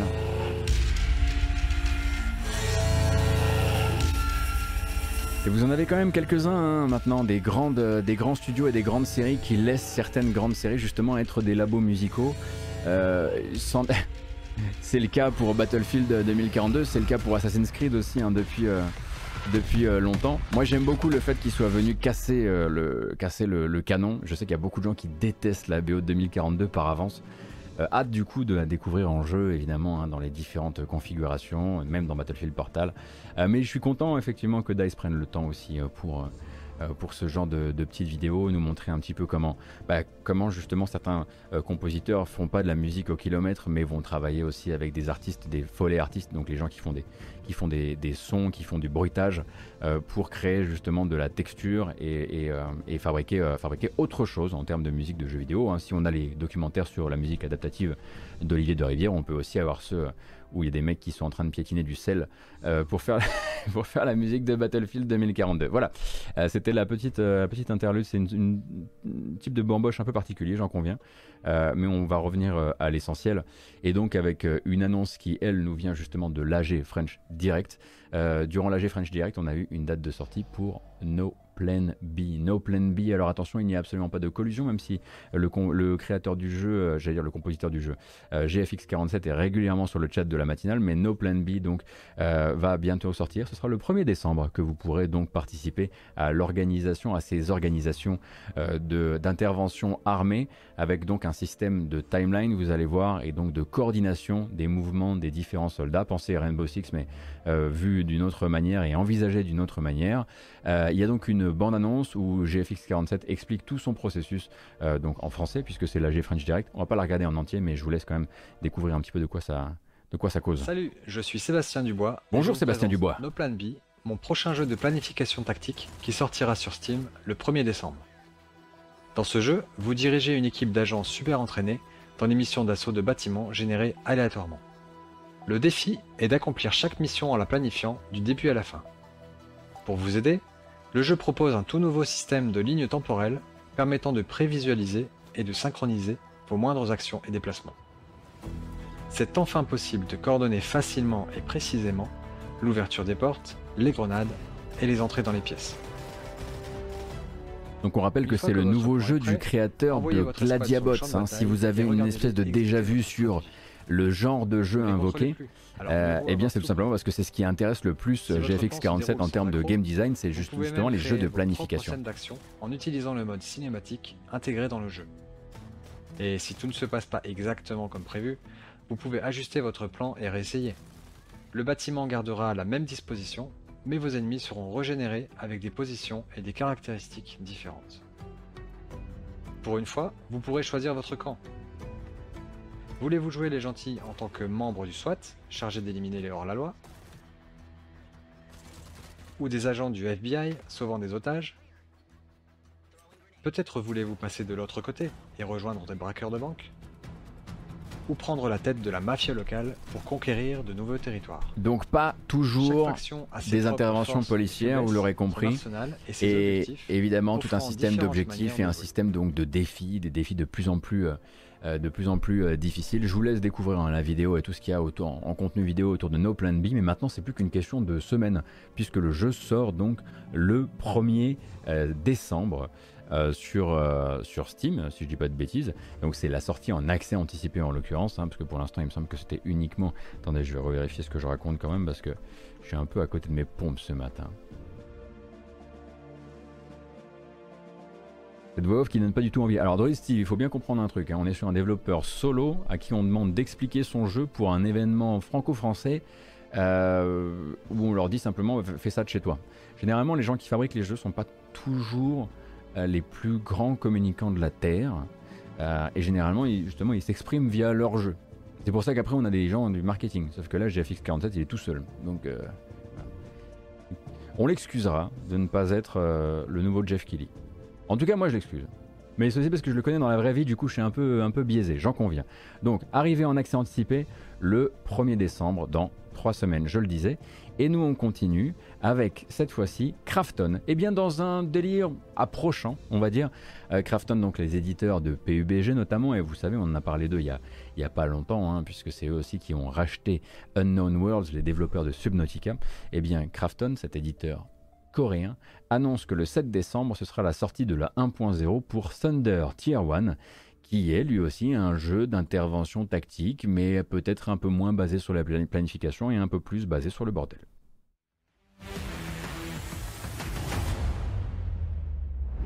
Thunder 1, this is Zeus. Solobia is under attack. SBR is on the rise and threatening security in the region.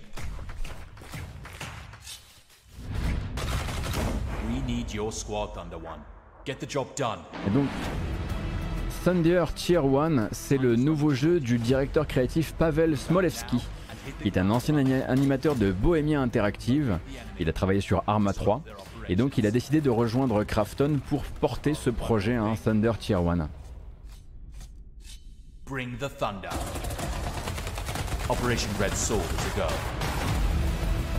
Move up. Copy that. Suppressive fire. Deploy the camera. Hostiles nearby.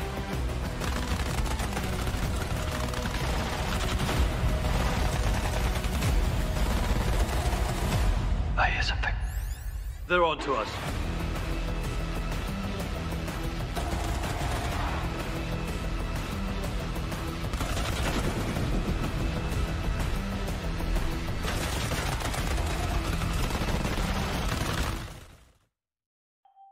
Alors GFX 47, on sait pas faire des vrais trailers comme Thunder Tier 1 et tout l'argent de Krafton Peu de travail quand même la prochaine fois, hein, parce que là franchement les, deux jeux mis côte à côte, euh, c'est la honte.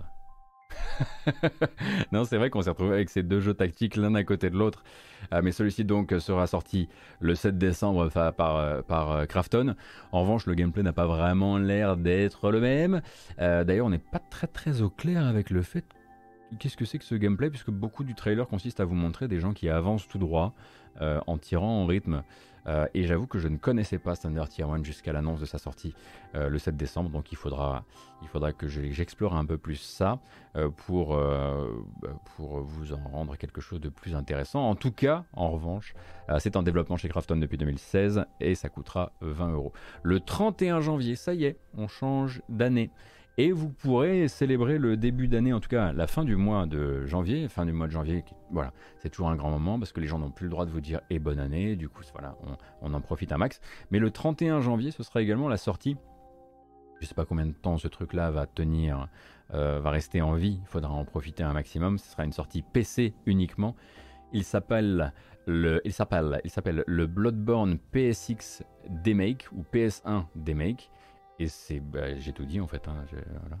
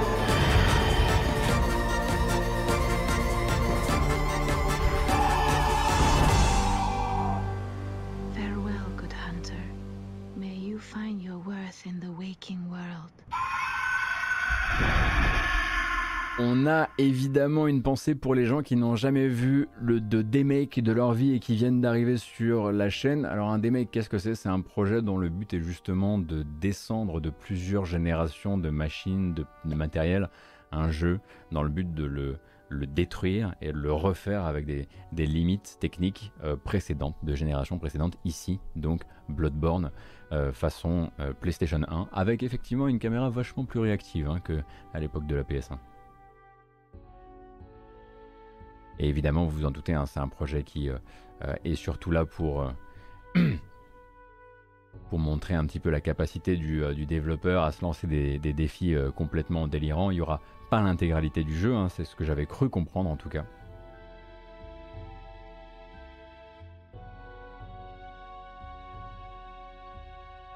Ah ah Mais j'ai pas fini moi. Ah mais il m'en reste encore.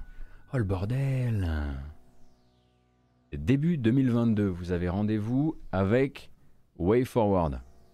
Bon.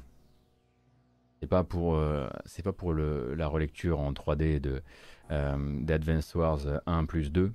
Euh, je suis désolé, c'est WayForward l'éditeur, pas le développeur, et WayForward l'éditeur d'un développeur qui s'appelle, attendez que je rattrape ça, 13 AM Games. Et donc ensemble, début 2022, ils sortiront Dawn of the Monsters. Et pourquoi j'amène Dawn of the Monsters ici? Parce que c'est un jeu de kaiju. Et qu'à chaque fois que je vous montre des jeux de kaiju, vous êtes tout content. Et vu que je veux que vous repartiez content, eh ben le voilà.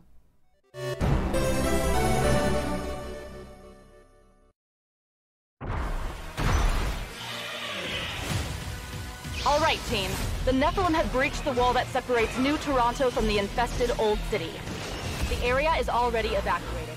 Clear the ground of Nephilim while we find the breach.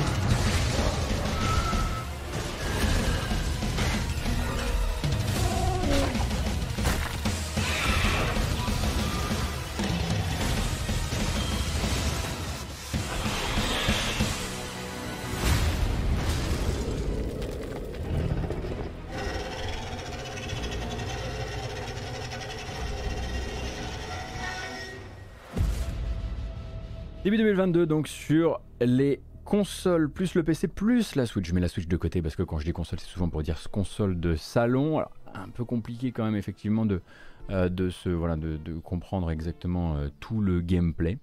Euh, mais celui-ci s'appelle donc. J'avais dit quoi? Dawn of the Monsters et non pas War of the Monsters. Je sais pas s'il est question d'un remake avec celui-ci ou pas. Euh, il faudra s'enseigner ou peut-être même en faire un stream, mais pas chez moi. Allez chez Kamui, demandez à Kamui de faire ce genre de stream, c'est pas la peine de me demander à moi. Qu'est-ce que j'y connais moi? J'ai à part euh, à part les Beetleborgs, euh, qu'est-ce que qu'est-ce que j'y connais? Bah rien, voilà.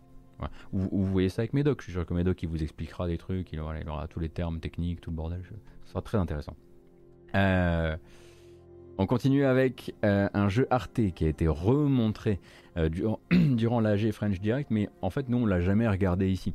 Autant euh, Arte a montré une partie de son line-up la semaine dernière et on a du coup fait un petit segment sur Et on tuera tous les affreux, euh, qui est le nouveau jeu donc de la poule noire, les développeurs de Edgar Bogbok à Boulzac. Mais là, il y en a un autre, il s'appelle How to Say Goodbye. Ça commence comme de l'indéprimant et ensuite la DA fait genre Pouah ça vous explose, à la tête et on comprend que ça va être du puzzle et de la, du puzzle narratif mais d'abord du puzzle et le jeu a vraiment une très belle ambiance qui me fait me dire que ça mérite qu'on en parle donc attendu pour 2022 toujours hein, chez les jeux édités par Arte How to Say Goodbye.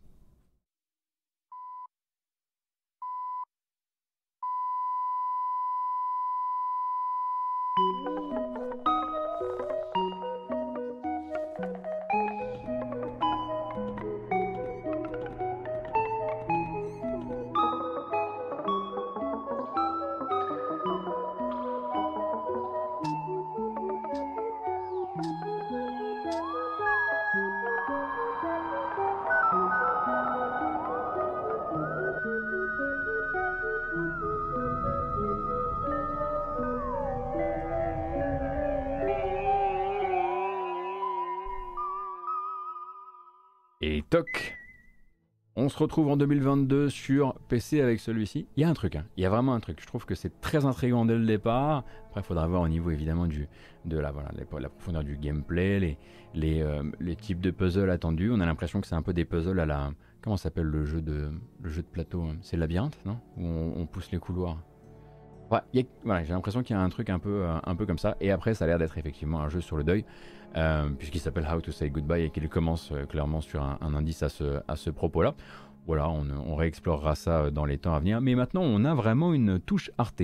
On voit un jeu apparaître, on dit, oh toi, toi t'es cher. Et pas forcément de manière aussi, on va dire, bête et méchante que qu'on a pu avoir la touche Devolver pendant un temps, avant qu'elle ne, n'explose un petit peu. Mais le côté, ah, il y a du sens et Devolver. Là, c'est plus, il y a vraiment un, des, même des approches un petit peu sur la texture de la DA ou ce genre de choses. En tout cas, ils ont, ils ont le nez le goût euh, des, euh, des, DA euh, très particulières. Oui, oui, Arte, la chaîne Kenshokan, qui a une division d'édition de jeux vidéo. Euh, également, puisqu'on est toujours euh, chez. euh, alors, attends, Cybèle, euh, euh, oui, ça c'est très bien. On avait Cybèle. Cybèle, on en avait parlé il y a quelques temps maintenant. Ils étaient partis sur Kickstarter, ils se sont ratés, mais ils ont décidé de quand même continuer à travailler sur le jeu. Du coup, ça leur prendra plus de temps que prévu. Et du coup, ça, ça attendra 2023 pour. Euh, mais pour rappel, du coup, une petite bande-annonce histoire de dire toujours vivant, rassurez-vous, toujours la banane, toujours debout.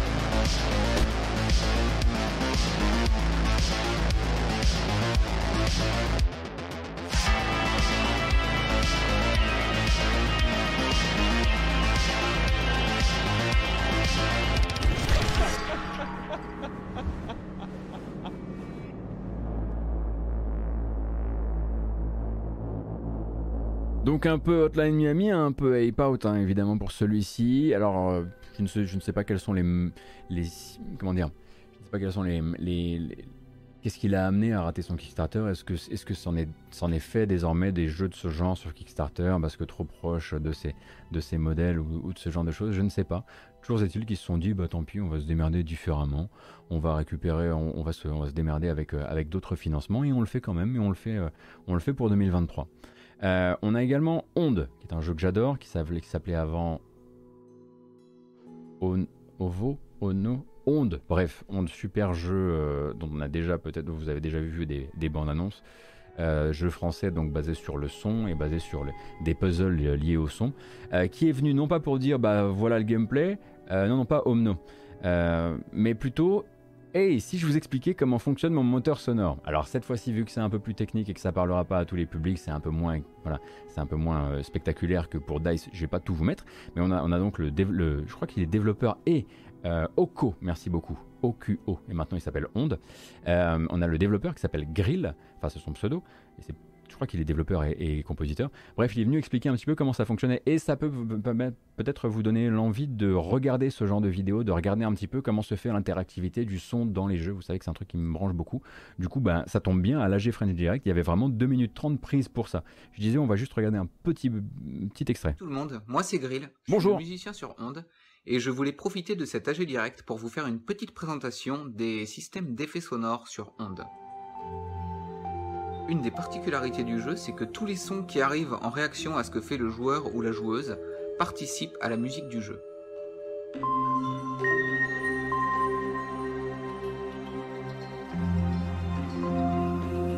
Sur ce segment, il y a 5 sons dynamiques qui réagissent aux actions de notre petite entité. Deux d'entre eux sont plutôt simples, ce sont des couches de sons supplémentaires. Donc il est dev chez The Game Bakers, et- mais je sais pas s'il fait du dev sur Onde. En tout cas, il est compositeur et donc intégrateur sonore sur Onde. Onde, euh, dont j'avais déjà fait une, euh, un GK Live chez Gamecult quand ça s'appelait encore Oko, un jeu absolument charmant et fantastique qui sera très probablement un de mes, un de mes grands jeux quand il sortira. En tout cas, j'ai beaucoup, beaucoup de, beaucoup d'espoir pour lui. de la musique, et dont le volume évolue selon ce qu'il se passe en jeu. Le troisième son dynamique, c'est celui qui se joue quand on arrive sur un point de contrôle. Je me suis fait un petit outil qui me permet dans le jeu, pour chaque boucle sonore, de connaître l'accord en cours de la musique. Dans Fmod, j'ai une variante de ce son. Et là, ça va être intéressant parce qu'il va vraiment expliquer aussi comment parfois on passe par de la composition qui peut être de la composition, euh, euh, comment dire, euh, euh, procédurale pour réagir à un empilement de sons et créer une harmonie. Et tout ça, c'est des choses qu'il va expliquer durant cette vidéo. Donc si ça vous intéresse, euh, ça s'appelle Onde, O-N-D-E, plus loin Dev Diary, donc euh, carnet de développeur. Et ça se trouve du coup hein, sur la page euh, de l'AG French Direct si vous avez envie de rattraper ça. C'est toujours cool de voir cette partie-là. La partie intégration sonore, elle est, à mon sens, jamais assez bien mise en valeur euh, dans les productions alors que c'est fondamental. Voilà, c'était juste pour euh, faire mon casque bonbon encore une fois de plus. On est habitué. Il va nous lâcher un moment, Goto. Hein, hein il va nous lâcher. Bon. Il en reste deux. Euh, d'abord, un report. Alors, je suis navré. Euh, du coup, il n'y a plus pour l'instant de date pour Shovel Knight Dig. Shovel Knight Dig, ça ressemblait donc à ça. Il y avait une possibilité, peut-être encore, de voir le jeu sortir en 2021. Enfin, chez les gens qui avaient l'espoir à cœur. Le problème, c'est que Yacht Club Games a communiqué cette nuit pour dire hum, hum, en fait, Shovel Knight Dig va avoir besoin d'un petit peu plus de travail. Euh, le projet avance bien, mais en l'occurrence, on vous donne rendez-vous en 2022.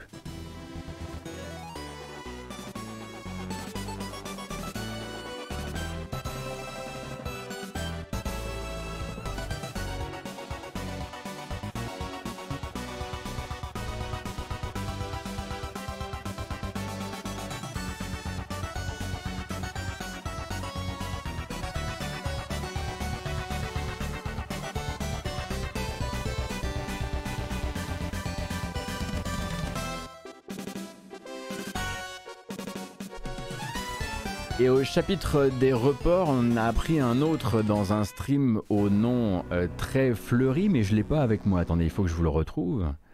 Euh, mais où est cette vidéo merveilleuse? Et figurez-vous que Hideki Kamiya euh, était désolé. Voilà.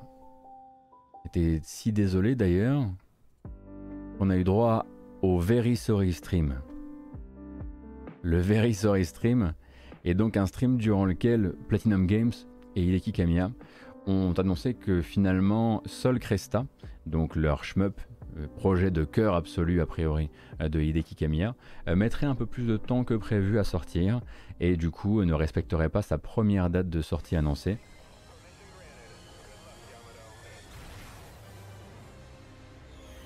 Il était attendu pour le 9 décembre,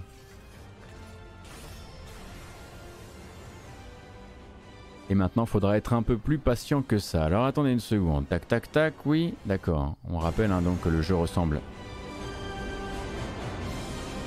à ça.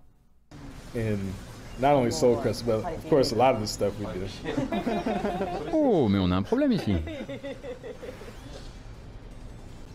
Petit problème de cadrage, excusez-moi, c'est de ma faute. Voilà, bah, en gros, vous l'avez en entier. Euh, voilà, c'est mieux comme ça. Et en l'occurrence, euh, il est venu simplement expliquer que le jeu était pour l'instant reporté de manière euh, eh bien c'est-à-dire qu'il n'y a pas de nouvelle date, il va juste falloir se montrer patient. On imagine voilà, qu'il y a eu il y a plein d'autres choses qui se sont présentées à eux, qui ont peut-être ralenti un petit peu le développement. On rappelle que Sol Cresta euh, donc, vient s'inscrire dans la, enfin, dans la série, vient parler directement aux, fans de Moon Cresta. Et c'est un chemin où vous allez construire donc des espèces de combinaisons de vaisseaux euh, qui, selon l'ordre dans lequel vous les combinez, euh, vont proposer différents types d'armes. Euh, donc pour l'instant, Sol Cresta, comme dirait Hideki Kamiya, ça dégage pas, mais ça décale.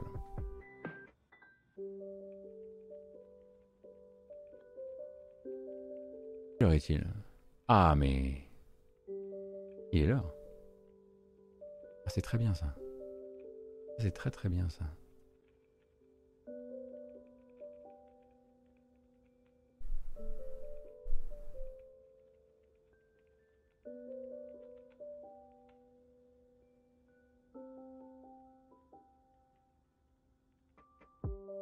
Eh bah stop, si t'as la, si pas eu de bug sur PC euh, Cyberpunk 2077, c'est pas le cas de tout le monde. Mais tu sais, ça arrive parfois de passer entre les bugs. Et il faut accepter que les autres ne sont pas forcément passés entre les mêmes gouttes que toi. Euh, sauf si c'était une blague, auquel cas elle était très bonne. Mais euh, ceci dit, je connais des gens qui sont vraiment passés euh, entre les gouttes. Atomium.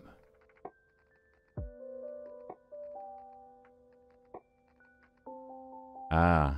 Ah oui, j'avais pas vu le SLI. Ah, j'ai pas vu la blague. Ah, j'ai pas vu la blague sur le chat, je me suis fait avoir comme le dernier des bleus. Bah du coup, on a pu juste envoyer un fion pour Atomium. C'est bon cette affaire. Tout fonctionne. Ah, parfait. Écoutez, quelle heure est-il? 11h28. Il est pile l'heure d'interrompre cette VOD et de se donner rendez-vous pour terminer ensemble Rayman 3 juste après. Let's go.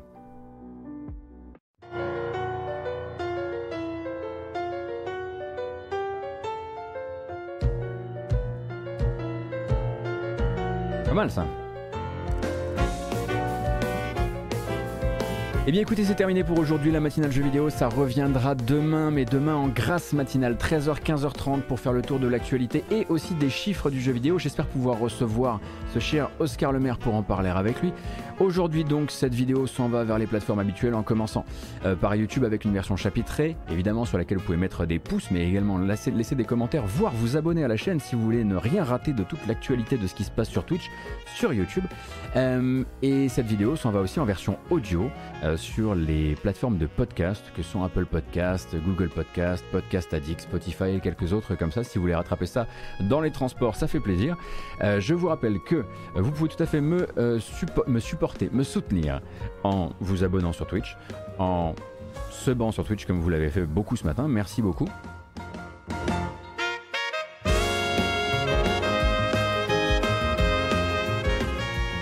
Mais également en passant par Utip si vous le désirez avec euh, la page utip.io slash gotos euh, qui vous permettra de m'aider soit de manière ponctuelle, soit de manière mensuelle. Merci infiniment d'avoir été là, j'espère que ça vous a plu, il n'est que 11h30.